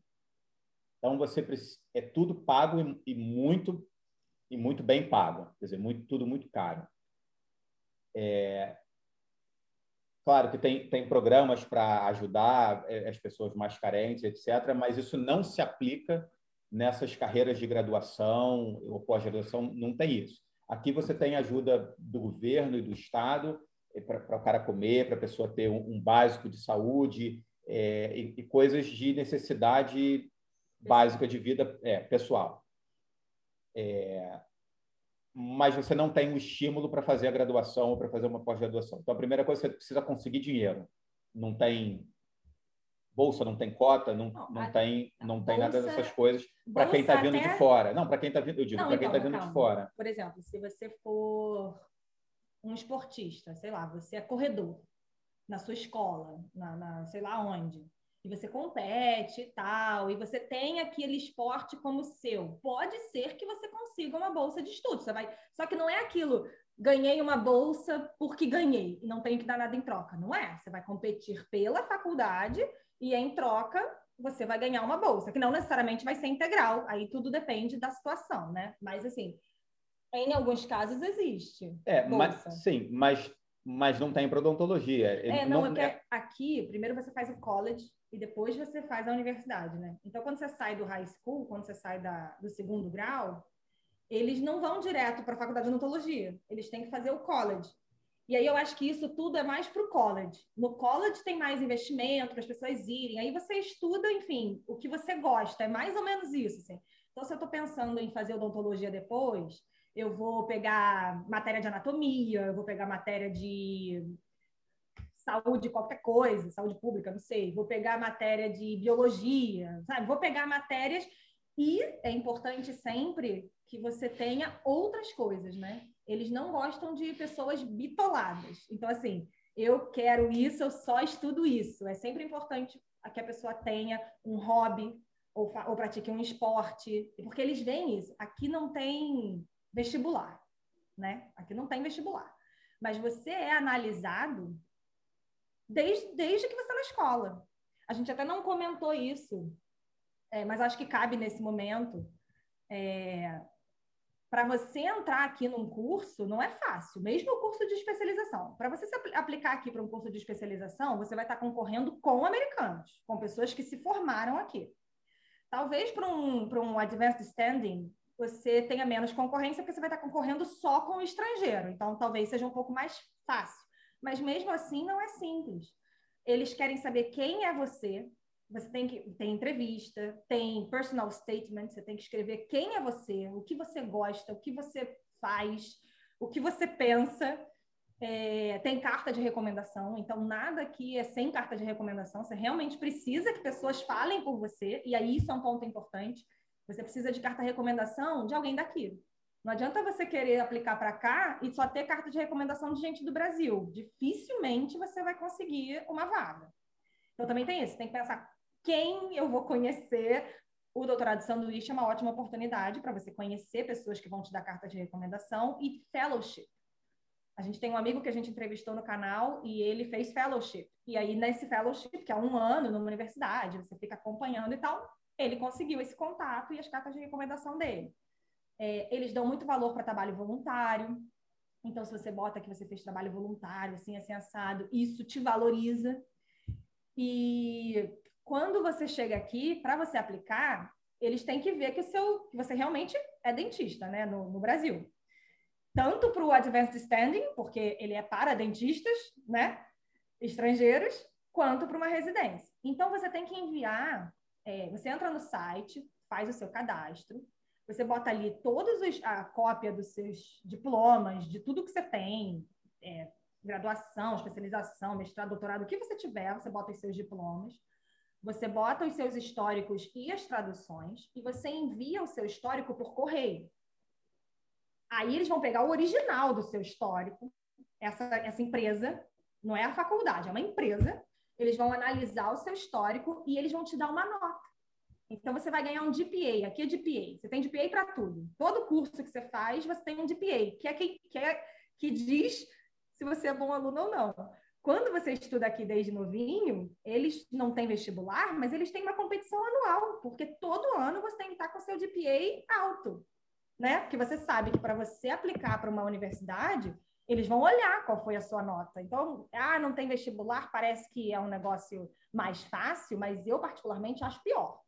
Porque você não tem nem chance de ter aquele ano, ai, naquele ano eu estava muito, sabe, fora de mim, naquele ano eu fui muito mal vai diminuir seu GPA. E aí, na hora da comparação, enfim, quando você submete seu histórico para essa empresa, eles vão avaliar e aí eles vão dizer: é, este degree, é, esse, esse título é, corresponde a um curso de graduação de quatro anos em odontologia, GPA, e vai dar a sua nota. Então, você vai ter uma nota. E dependendo da faculdade para onde você vai, você vai precisar fazer uma prova. Aí você tem que ver a universidade. Cada universidade tem suas regras. É, eu, por exemplo, agora há pouco tempo tive que fazer uma prova chamada GRE, que cai inglês, é redação, é como se fosse um vestibular, só que reduzido. É inglês redação, inglês interpretação e matemática. então, assim, é, cada lugar é diferente, mas tem, tem essas coisas da nota. Sim. Agora eu vou voltar para a diferença. Agora eu vou voltar para a diferença da educação. Ah, mas isso parece. Ué, tá bem, então, mas vou, vou voltar para falar. Eu falei do custo do curso, né, do, da questão de não ter nada gratuito. E a outro, o outro ponto que eu acho que é uma diferença brutal é o nível de tecnologia empregada no ensino aqui.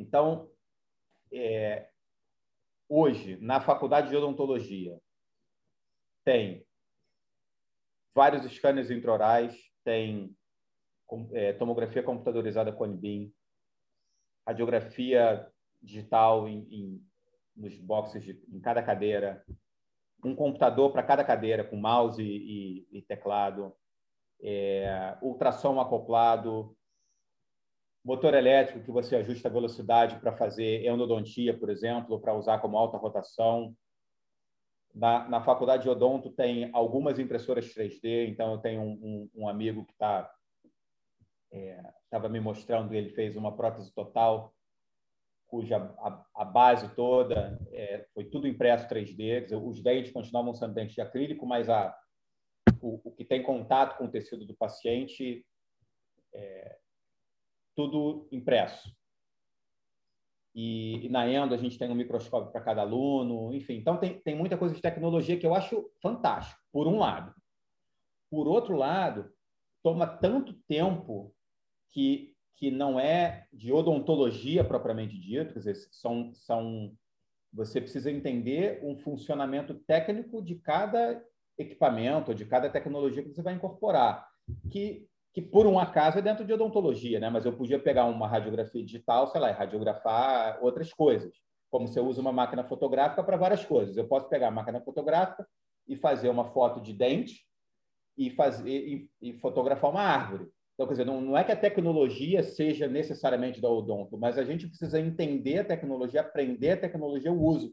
E aí não dá tempo de ouvir o paciente, de fazer o melhor exame clínico possível, porque você está aprendendo nos quatro anos de faculdade tantas outras coisas que não sejam necessariamente odonto, né? diagnóstico, planejamento, é, que eu acho que o, o, os alunos aqui acabam ficando muito tempo fora do contato direto com o paciente, coisa que no Brasil a gente tem os prontuários, a gente escreve, né? pelo menos eu acho que é, ainda é assim na maioria das faculdades, é tudo no papel, você tem que escrever, e isso é tudo muito mais rápido do que se preencher cinco é, formulários diferentes para caracterizar a endodontia que você fez. Eu preciso clicar para fazer um planejamento, eu, eu preciso clicar em, em, pelo menos umas 10 telas do início ao fim de cada um tratamento. É, e, e, então, o tempo que se gasta fora do, do, contato com o paciente é muito maior. Eu acho que nesse ponto a vantagem do Brasil é, é gigantesca. Um, um, aluno começa a atender paciente, ou ter contato com o paciente já no segundo ano, isso não para até se formar. E eles aqui começam mais tarde e, e tem tantas outras burocracias tecnológicas que eu acho que se a gente filtrasse o tempo de convívio com o paciente aqui e, e no Brasil, no Brasil deve ser, eu tô, agora eu estou chutando, mas eu, eu diria que no Brasil deve ser três, quatro vezes mais tempo com o paciente do que aqui. Para o mesmo, mesmo tempo de graduação, né? que são quatro anos na maioria dos lugares, alguns lugares é um pouquinho mais.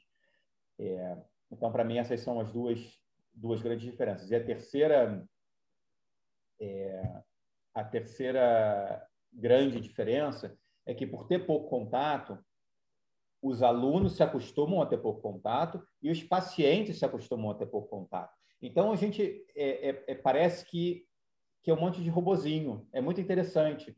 O, o, o, paciente, em geral, não espera ter conversa, não espera ter um, um tipo de relação. E, e, o aluno a mesma coisa. E aí isso, isso vira verdade. Só que a gente vem de uma outra verdade no Brasil, em que os pacientes vão na faculdade, mas eles têm contato com o dentista, eles conversam com as pessoas, as pessoas conversam. É, então, então, eu acho que, no fim das contas, para quem se forma no Brasil, consegue fazer uma odontologia bem feita, ao mesmo tempo que consegue ter uma interação com o paciente, depois vem para os Estados Unidos, incorpora a tecnologia, mas não perde esse lado pessoal, eu acho que é o melhor dos mundos, porque a gente tem, as, é, a gente tem chance de usar o que tem de melhor no mundo em termos tecnológicos, e os pacientes ficam verdadeiramente encantados com você conseguir fazer um bom trabalho técnico e ainda ser agradável, coisa que, em geral, aqui não é. Então, a odontologia é ensinada nos Estados Unidos, não é para ser agradável, não precisa ser agradável, e, e, e assim culturalmente aceito. Para nós não é, para nós brasileiros não é. Então, na hora que você consegue juntar as duas coisas, eu acho que você tem potencialmente o melhor dos mundos. É agradável para o paciente e é de um nível de precisão com toda essa tecnologia que a gente às vezes também não consegue no Brasil. E, e então eu acho que a junção disso é é fantástico. Mas se eu tivesse que escolher tudo de novo, eu escolheria sem dúvida minha graduação no Brasil, minha especialização no Brasil, depois vem para os Estados Unidos e incorpora a, as outras coisas boas que tem aqui. Mas eu acho que o caminho. Não? Então eu me faria... conta, Anne, me conta, Anne. Eu faria a graduação no Brasil, fato, mas eu acho que eu viria logo depois. E aí eu ia fazer aqui o Advanced Standing para ter né, a, o diploma de dentista aqui e depois a especialização aqui. Eu faria assim, eu não faria a especialização no Brasil. A minha, não que eu não goste, né? Imagina, eu fiz lá, eu, eu sei o valor que tem. Mas eu acho que aqui, a minha especialização no Brasil, por exemplo, foi um ano de especialização. não tinha um microscópio para cada um. A gente dividia, acho que, dois microscópios para uma turma de oito. Então, assim, eu acho que nesse ponto, vir para cá é vantajoso fazer aqui. Eu acho que você acaba tendo um treinamento técnico, e é o que o Fernando falou, né? Eu acho que essa parte toda extra você ganha durante a faculdade. Então, eu mudaria isso. Eu então, tá. Então, vou mudar também o que eu falei. O que eu, o que eu, é, não, não, pois é, você tem razão. O que eu quis dizer não é necessariamente de fazer a pós-graduação, é de ter um, um, tempo de experiência clínica é, para você conseguir exercer e, e enfim, e, e, ter a sua própria identidade profissional. Quer dizer, que, que eu acho que dentro da faculdade de quatro anos também é pouco. Então, o que, o que eu estava querendo dizer, eu acho que a pessoa teria o melhor dos mundos tendo uma graduação no, no Brasil, trabalhando como dentista durante algum tempo no Brasil, e mesmo e aí ele tem razão, não precisa necessariamente ter uma especialização, mas que tenha um tempo de convívio para você entender o funcionamento da relação paciente-profissional, depois vem para os Estados Unidos fazer é, PASS program, enfim, que, alguma outra coisa. Acho que trabalha, tra trabalharia, né, como dentista, enquanto estuda para os boards, enquanto faz as provas, enquanto faz tudo que precisa para poder entrar no Advanced Standing. Eu eu faria isso. Fechei a estratégia. Boa. Gente, eu tô muito de acordo assim com o que o Fernando falou na primeira parte, porque eu sou muito orgulhosa da minha faculdade e principalmente estando aqui, eu dou aula aqui na graduação de odontologia, no curso de odontologia. E aqui são cinco anos, eu fiz minha faculdade em quatro anos, e eles são tão conservadores que eu acho que os alunos perdem muito com isso.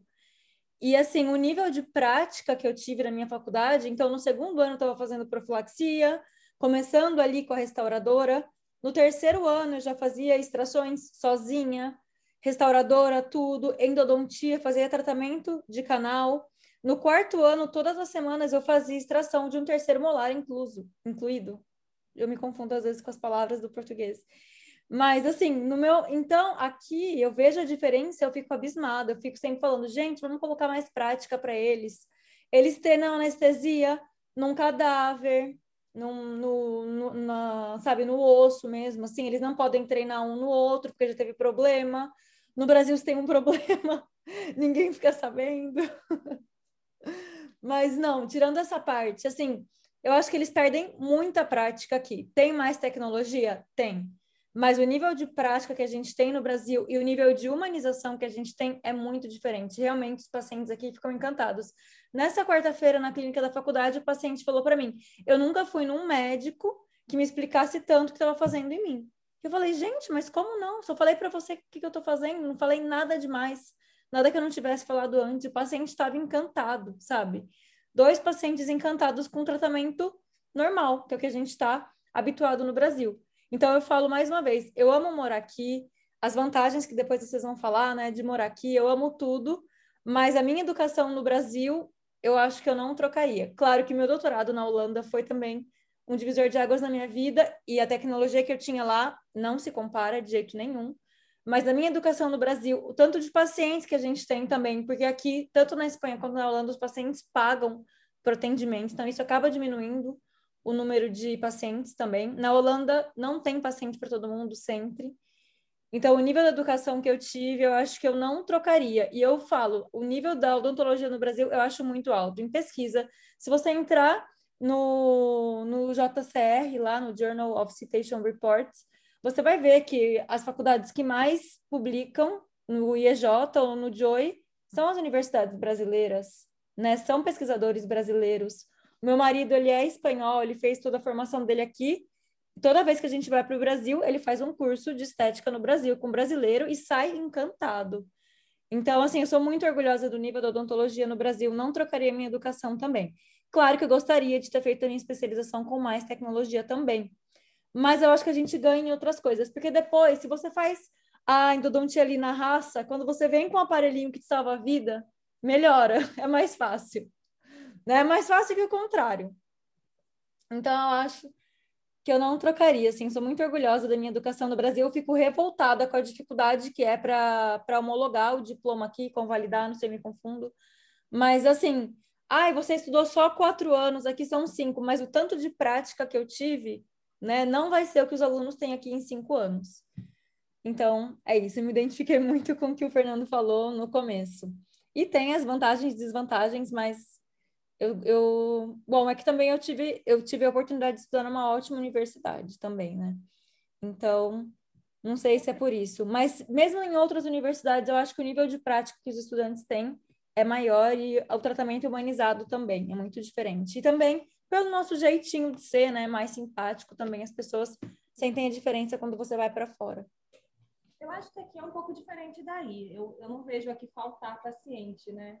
Porque eu acho que como a odontologia aqui é cara e na faculdade é mais barata do que do que na, numa clínica privada, é, alguns pacientes realmente vão, né? Sim, não, aqui tem, na, na faculdade aqui, eu, eu sei de cabeça os valores do, do que os pacientes pagam para o tratamento endodôntico. Então, eu acho que é até uma boa para as pessoas terem uma, uma noção de custo das coisas. É, o, o, trata, o tratamento de um molar, o, um paciente chega aqui na faculdade para ser atendido por nós, alunos da pós-graduação, o valor é 700 dólares. O, o pré-molar eu acho que é 450 e o, e o uniradicular é, acho que é 350, alguma coisa. Eu sei que o molar é 700 com certeza. Então, isso, isso é dinheiro. Né? São 700 dólares para um, para um tratamento super importante, mas que fora da faculdade ele vai pagar 1.100, 1.300, é, assim, em média. Claro que tem pessoas que cobram menos, tem pessoas que cobram mais, mas, é, para dar um exemplo, essa semana eu recebi um, um, um paciente que era a quarta vez que ele estava indo a um dentista para fazer o tratamento de canal de um molar. E ele já tinha pago, nas outras três vezes, ele já tinha pago 800 dólares e não tinha conseguido concluir o tratamento, é, porque tinha dor e tudo mais. E aí ele veio, veio aqui na faculdade, é, foi, foi ser atendido por mim e, e eu dei orçamento para ele, né? São 700 dólares. Ele falou: puxa vida, vai ser 1.500, mas eu acredito que dessa vez vai resolver, porque eu sei que, que, né, que o doutor é um especialista e eu estava indo num dentista que me cobrava menos, mas eu fui lá três vezes, paguei um pouquinho cada vez e não resolveu. E aí a gente fez um tratamento de sessão única, é, um molar inferior com quatro canais, ficou excelente, escolhendo a pessoa também, o, rapaz saiu super satisfeito. É, mas é a diferença de você ir num, num endodontista e você ir fora das faculdades. Então, a faculdade você tem essa, essa certeza de que vai ser um tratamento de um, de um nível mínimo para resolver o seu problema e sabendo que tem sempre faculty, que tem professor que vai avaliar, se precisar voltar de novo, se precisar alguém intervir, alguém vai intervir, que não tem fora da faculdade. E aí entra no que você estava falando, né? O, se os dentistas não são tão preparados como no Brasil, tem mais chance da pessoa ir num dentista fora, vai fazer três consultas, talvez não tenha resolvido o problema, como foi esse exemplo do rapaz, que é real, já tinha pago 800 dólares e continuava com o mesmo problema original. E não tem o que fazer, ninguém devolve o dinheiro, não, não, assim é a cultura de, de, tratamento médico nos Estados Unidos. Tudo é muito, muito bem pago. Enfim, difícil.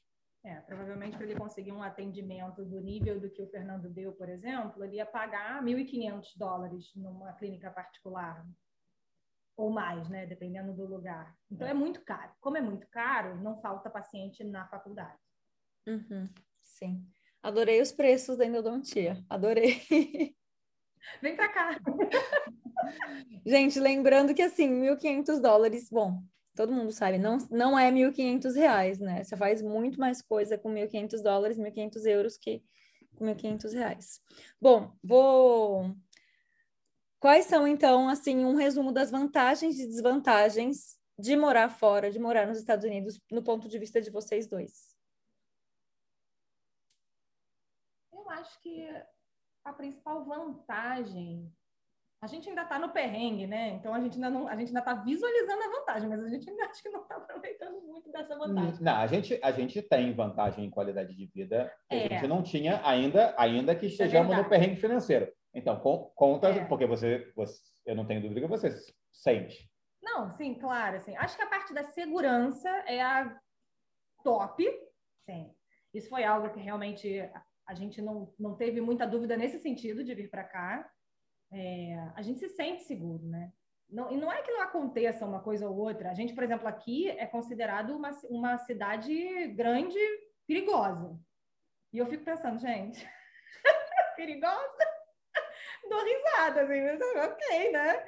Acho que o meu nível né, já não está batendo com o da galera, mas tudo bem. É, a gente se sente muito seguro. A gente consegue fazer, você consegue comprar coisa boa por um preço barato é...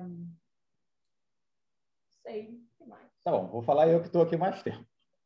Em relação a comprar coisa, eu, é, eu, eu concordo com a Anne e eu acho que uma grande diferença que é, que é muito vantajoso de você estar fora é o seguinte: aqui as coisas, coisa que a gente consegue comprar, em geral, é menos valorizado do que os serviços prestados por pessoas, que é o, é o inverso do Brasil. Do Brasil, você, você quer é, não sei, sei lá, mudar o estofado de alguma coisa, infelizmente é um, é um, é um custo é, muito pequeno para quem vai prestar o serviço manual. Então, a, a, pessoa vai, sei lá, trocar um estofado, vai pintar a sua casa, ou você vai pintar a sua casa, você vai comprar uma tinta. A tinta é cara e o serviço prestado por alguém é, é barato. E aqui é o oposto. Coisas que você consegue comprar objetos que você consegue comprar são relativamente baratos quando comparado à mão de obra.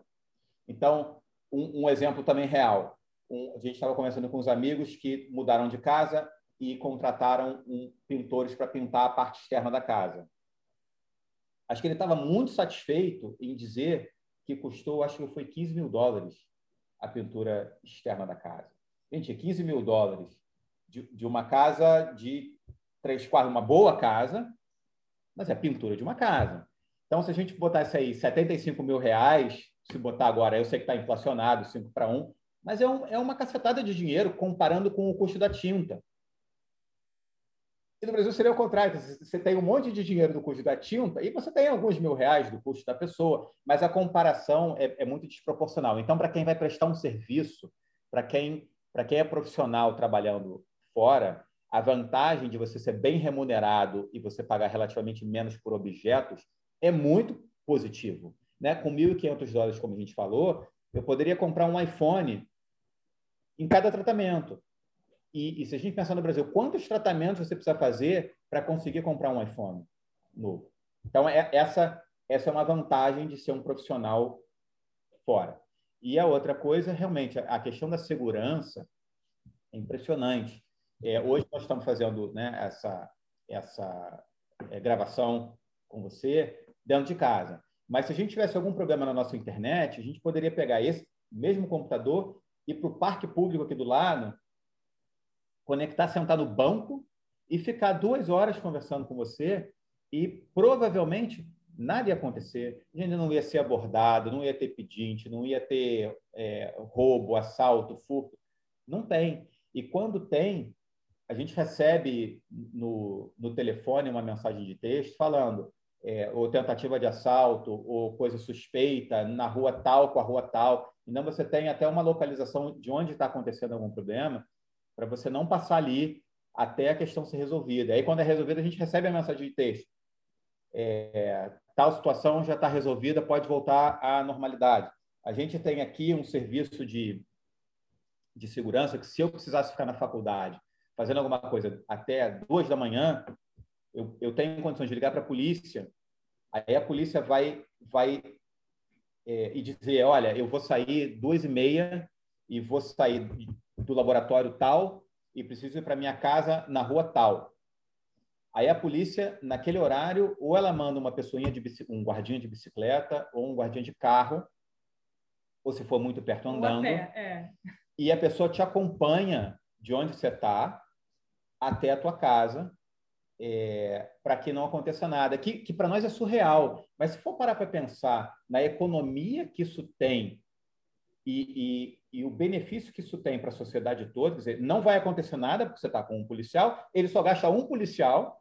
E se você tivesse sido assaltado, se você tivesse, sei lá, sido assassinado no caminho, olha a quantidade de gente que seria acionada e a fama para a faculdade ou para a cidade de que alguma coisa aconteceu aqui. Então, é mais barato, mais fácil e mais proveitoso disponibilizar um carro, uma bicicleta, uma pessoa para que nada de ruim aconteça e, e libera todo o resto do conjunto para atender outras coisas.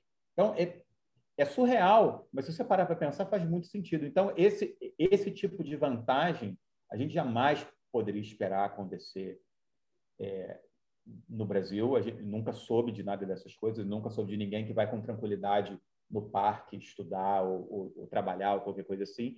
E a gente tem essa, essa situação.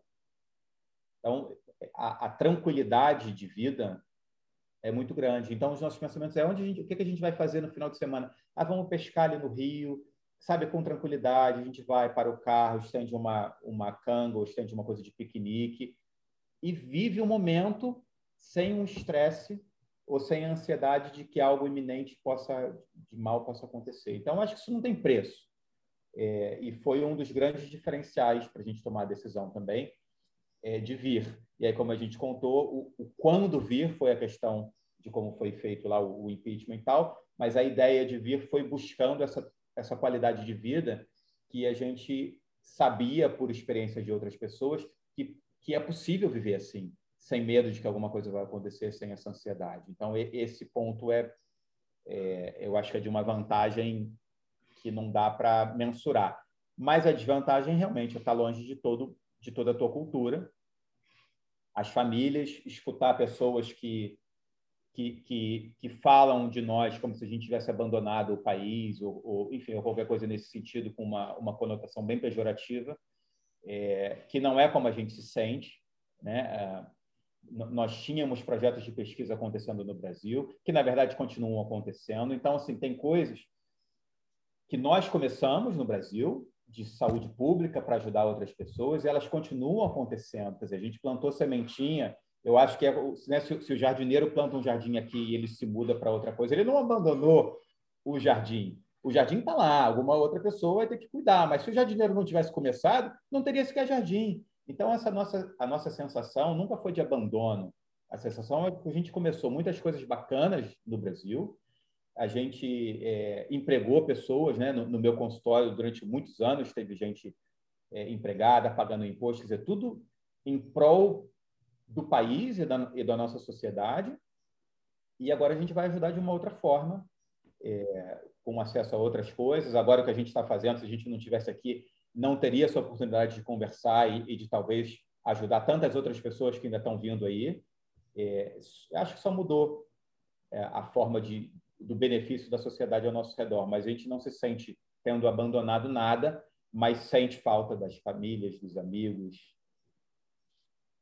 né? Que é, é, na verdade, assim, isso foi esse ponto que o Fernando tocou agora foi algo que a gente conversou quando a gente decidiu vir para cá, porque a gente a gente chegou à conclusão de que a gente passaria por um perrengue, óbvio, a gente sabia que seria um perrengue, né? Porque voltar para a faculdade, imagina, Fernando já tinha 20 anos de consultório, voltar para a faculdade, quem olha, né, é aquilo, ah, sortudo, ah, não sei o quê, sempre tem quem diga, né?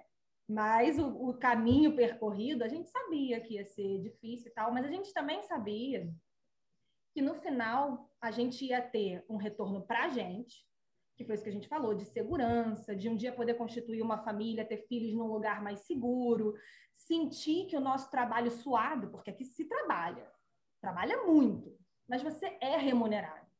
Eu acho que isso também dói muito, né? Quando as pessoas elas se dedicam muito e elas são remuneradas assim tão mal que né, não é o que você merece. Então, a gente quando veio para cá não foi não foi só isso que a gente pensou. A gente pensou nisso, mas a gente também falou um para o outro. A gente vai poder ajudar é muito mais a nossa família, os nossos amigos no Brasil. A gente vai poder investir nas coisas do Brasil.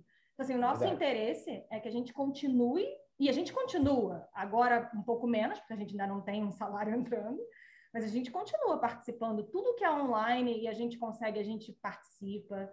É, a gente participa dos grupos, das associações, a gente paga anuidade do Brasil.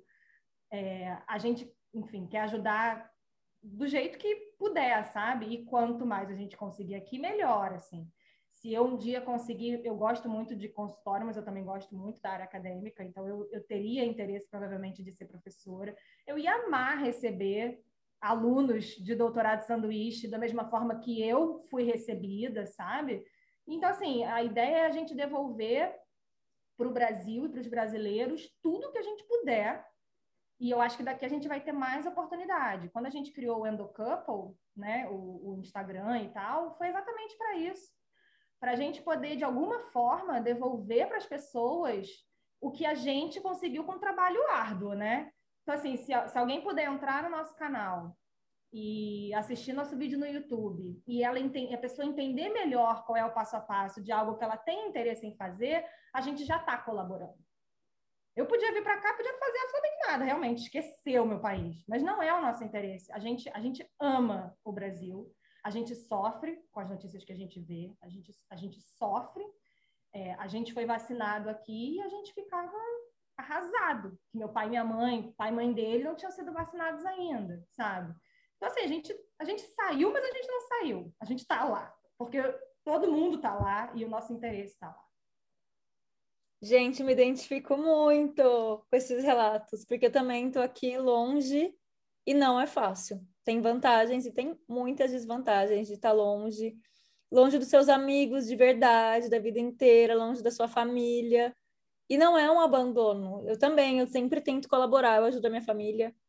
E é muito difícil tomar essa decisão também, assim. Quem toma sem pensar não sabe o que o que está esperando, porque é difícil. Eu fiz terapia para mudar para cá, porque eu estava muito, muito em dúvida. É muito difícil ficar longe de tudo, mesmo com, mesmo com as vantagens e tudo. Eu também, eu também amo o Brasil, morro de saudade, mas são escolhas, opções, outro estilo de vida e não me arrependo. Bom, então, para a gente finalizar, eu queria que vocês dessem um conselho para quem quer viver nos Estados Unidos, quem tem vontade, quem tem algum plano. E também, né, falar, a gente já escutou mais ou menos os planos de vocês do futuro, né? Vão para o Texas, Fernando vai começar a trabalhar, você vai começar a se preparar para a licença, para os exames de licença, e quem sabe um dia trazer muitos alunos brasileiros para o doutorado sanduíche, gente. Então, fiquem de olho que em breve vocês vão ter muitas oportunidades com a Anne, tenho certeza. Conta pra gente os planos de vocês, se tem algum plano online para a galera acompanhar também, canal, Instagram para o pessoal seguir. Conselho e os, e os planos. É, acho que os planos, você já falou, nossos planos são esses, né? Os pessoais aqui, profissionais aqui, são exatamente esses. Conforme as coisas forem acontecendo, a gente vai colocando lá no, no canal e as pessoas vão vendo. Para o canal, a gente está um pouco sumido esse semestre. É, Fernando estava fazendo as provas clínicas e assim é uma comoção, né? Aqui é uma equipe, todo mundo se envolve. É, mas a gente vai agora no segundo semestre lançar uns novos vídeos falando mais especificamente, né? Porque agora como o Fernando realmente viveu a prova em si, uma coisa é a gente ler como é a prova, entender como é a prova, outra coisa é a gente fazer.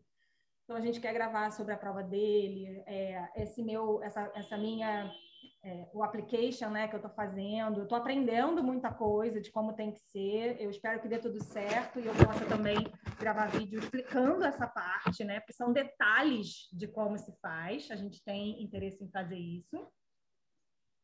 É, e dica, a dica, a dica depende muito da pessoa como ela está no momento, né? A gente falou, se a pessoa estiver na graduação, dica, prestar o board de parte escrita. Eu acho que é essencial. Acho que estudar inglês, assim, eu sei que fazer um curso de inglês é caro, mas hoje em dia, nem que você faça um grupo, eu não sei, eu acho que se puder criar alguma forma de você falar com as pessoas em inglês, não sei, amigo que se mudou, ou amigo que também tem interesse e querem treinar juntos, sabe? Eu acho que eu acho que é importante. Acho que para quem quer vir para cá, tentar fazer algum tipo de intercâmbio seria muito positivo, porque você vai precisar de carta de recomendação daqui. Então, ou um fellowship, ou um doutorado sanduíche, ou qualquer coisa que surja, enfim, seria importante.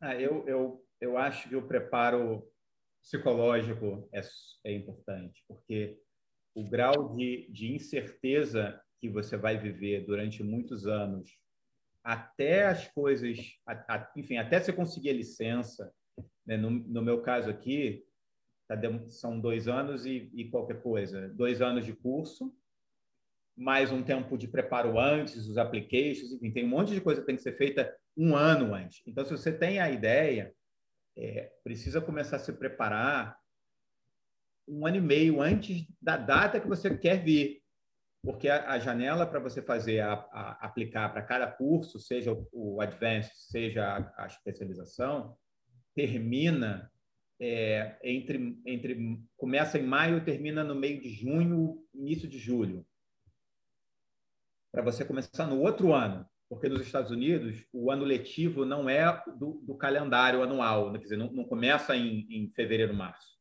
começa em agosto. Então você precisa fazer as coisas em, em maio, junho de um ano para ter o processo seletivo e você ser aprovado para começar em agosto do ano seguinte.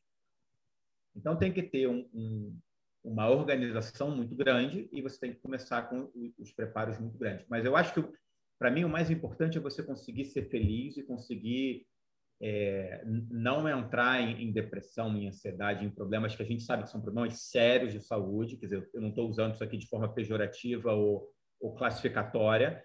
Eu estou falando uma realidade médica.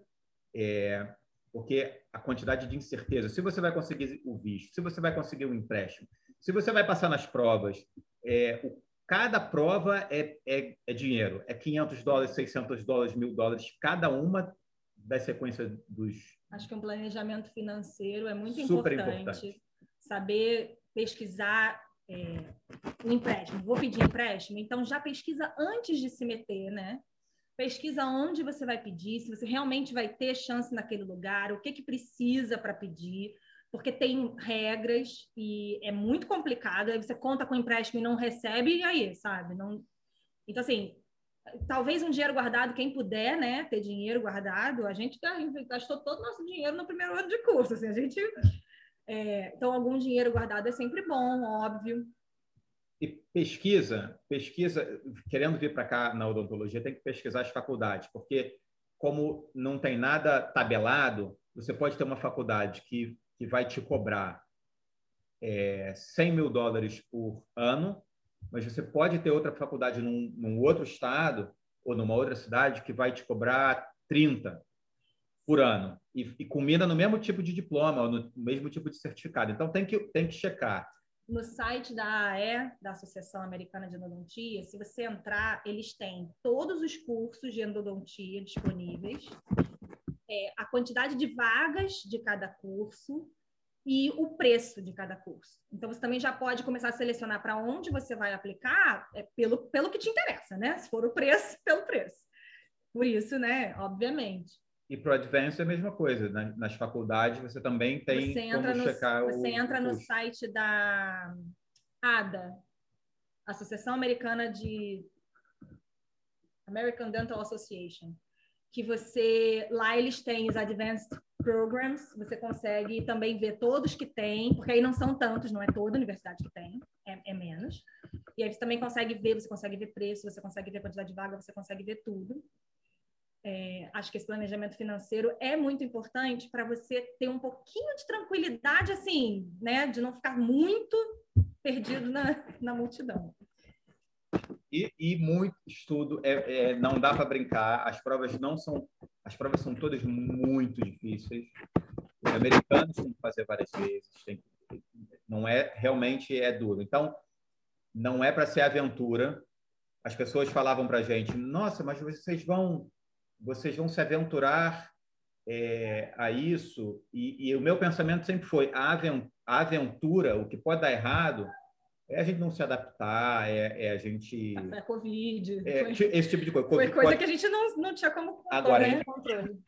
É, agora, em termos de dedicação para fazer as provas, a seriedade para levar tudo a sério, estudar o que tivesse que fazer, é, não sair, é, não beber, sabe? É, esse é um momento focado para aquilo. Se a pessoa não está em condições de focar, não tem, não não está no momento de realmente batalhar por isso, esquece, porque não dá para fazer várias coisas ao mesmo tempo, é, de, de ter uma vida social normal, alegre, divertida e cumprir os requisitos, porque nesse esquema que eu fiz de residência e também no que a Anne comentou do Advanced Pass Program, são duas coisas que têm que ser feitas ao mesmo tempo, em dois anos. Você tem que cumprir todos os requisitos acadêmicos e, ao mesmo tempo, você tem que fazer todas as outras provas para conseguir a licença. E um aluno da faculdade normal aqui, ele tem quatro anos para cumprir as mesmas coisas. Então, o, o, aluno estrangeiro não tem nenhum benefício acadêmico e nem nenhum benefício nos exames, nos requisitos. É... E tem metade do tempo. Então é muito mais puxado para quem vem de fora fazer tudo que o americano tem, ou tudo que uma que, o, que a pessoa na universidade americana tem que fazer em dois anos só. Então, lamentavelmente, não dá para ter vida social normal, não dá para cumprir, tem que ser 100% focado. Então, esse é o, é o, é o conselho importante. É, veja se de fato você está pronto para isso. Porque até acabar o processo todo, você sair com a licença de trabalho, é muito, muito, muito duro e você tem que realmente deixar muitas coisas que a gente gostaria de manter, que tem que deixar de lado. Para quem tem interesse, né, no nosso canal, no Endocouple, a gente fez algumas entrevistas, que a gente chamava de entrevista com dentista, que cada, cada pessoa convidada, ela contava a sua história, né? E aí é uma riqueza de detalhes, porque é o que aquela pessoa passou. Então, óbvio, diferentes histórias, diferentes das nossas. E teve uma coisa muito interessante que um casal que a gente entrevistou, a Ana Cristina Andrada e o Luciano Andrada, eles falaram no nosso na, durante a entrevista, e eu acho que isso é uma coisa que eu e o Fernando gostaríamos de dizer aqui.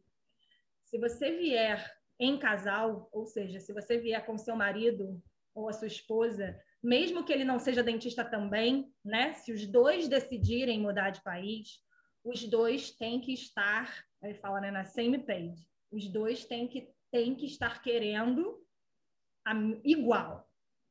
Não pensa que um vai querer e vai convencer o outro e vai chegar lá e vai dar certo. Porque sempre vai dar alguma coisa, sempre vai aparecer um, um quebra-mola, sempre vai aparecer uma, uma, pedra no caminho. E a pessoa que, que foi convencida, né, aquela que foi meio que, hum, vamos lá, ela vai dar para trás. E aí acaba destruindo um relacionamento, inclusive. Então, isso, se você for sozinho, ótimo, é você com você. Mas se você estiver realmente indo em casal, os dois têm que querer, tem que ser vontade mútua. Senão, a chance de dar errado é muito é grande. Muito Sim, com certeza. Eu tô de acordo com tudo isso, também sinto na pele tudo isso. É, eu acho que o melhor conselho é você ter tudo muito claro, assim, o seu objetivo, o que você quer, e saber que não é porque você saiu do Brasil que você vai estar no paraíso, que tudo é mil maravilhas, porque não, pode ser bem o contrário. Então, pensar muito bem antes de tomar essa decisão, saber tudo que pode te esperar, né? Ver todas as possibilidades e realmente, tá? Ter certeza disso, você ou seu companheiro. Aqui a gente também, do mesmo jeito que você falou, vocês dois são uma equipe, né? Ele tá fazendo as provas, então você tá ali de apoio. Aqui a gente também, meu marido é daqui, mas a gente fica contando todas as coisas que a gente já passou, as etapas que a gente passou, os dois juntos, porque né, a gente está junto nisso e qualquer ajuda é muito, muito válida. Então, é realmente uma equipe. A minha dica, né, não estou nos Estados Unidos, mas para você que quer ir morar fora, é ter clareza do que você quer, dos seus objetivos, do que, do, do que te pode esperar. Gente, acho que é isso. Então, gente, quem quiser mais informações, né? Isso foi um resumo aqui, mas quem quiser mais informações, sigam a Anne e o Fernando no Endocouple, o Instagram, tá? A gente vai deixar o nome aqui é, no Spotify, mas Endocouple. E vocês também têm o canal no YouTube, né? Sim. Que se chama Endocouple também. Sim, então isso. O YouTube com várias entrevistas, com vários detalhes. Então, também é um conselho, né? Quem quiser ir para Brasil, ir para os Estados Unidos do Brasil, sigam eles e vejam as entrevistas no YouTube, que com certeza vai te ajudar muito também. Gente, adorei muito falar com vocês. Eu tinha esse feeling de que ia ser muito legal e foi, como a gente falou, né? Os brasileiros, a gente nunca se viu, mas já se conheceu aqui. Eu adorei, me identifiquei muito em tudo. E muito, muito obrigada por fazerem esse tempinho para mim aí, que eu tô insistindo em vocês já faz um tempo. Mas agora, entendendo tudo que o Fernando passou, eu entendo que realmente é difícil. Então, muitíssimo obrigada por essa riqueza de informação, de detalhes, de tudo. É, ainda não tinha nos Estados Unidos, gente, é assim. a vida fora do Brasil não é um paraíso. Também, também é um paraíso, né? Porque realmente ter segurança, ter essa estabilidade financeira também, viver essa qualidade de vida é muito bom, mas tem os seus pontos fracos também. Muito obrigada, gente. Muito obrigada mesmo. Obrigada. A gente que agradece. É, a gente curte muito o conteúdo de vocês. A gente faz endodontia há muitos anos e é muito bom ver pessoas na internet que oferecem qualidade, né, real, que não estão querendo vender bobagem ou história que não é real, né, que a gente infelizmente vê por aí. Então, é, realmente, o convite de vocês foi ótimo. É, contem com a gente para o que for possível também, né? O que a gente puder fazer para ajudar um, um, grupo que realmente preza por uma endodontia de qualidade, a gente está dentro. É isso aí. Obrigado pelo convite. Foi um prazer. É muito bacana a oportunidade de relembrar de todo esse processo de novo. Né? Toda vez que a gente pensa no assunto, é, é bacana é, relembrar e ressentir os momentos gostosos de todo esse desafio que foi que está sendo né, essa, essa mudança de país e poder compartilhar no meio de pessoas que são positivas e que querem colaborar com o próximo. Então, eu acho que nesse, nesse ponto também a gente está muito alinhado dos nossos objetivos. Então, muito obrigado novamente. É um prazer. Sempre que, que quiserem a participação do Endocouple, estaremos disponíveis. Ai, muito obrigada. Muito obrigada mesmo. Muito obrigada a todo mundo que está escutando até agora. Foi uma conversa muito agradável e nós agora estamos de volta, então, no Endocientíficas Cast. Um beijo para todo mundo e até a próxima.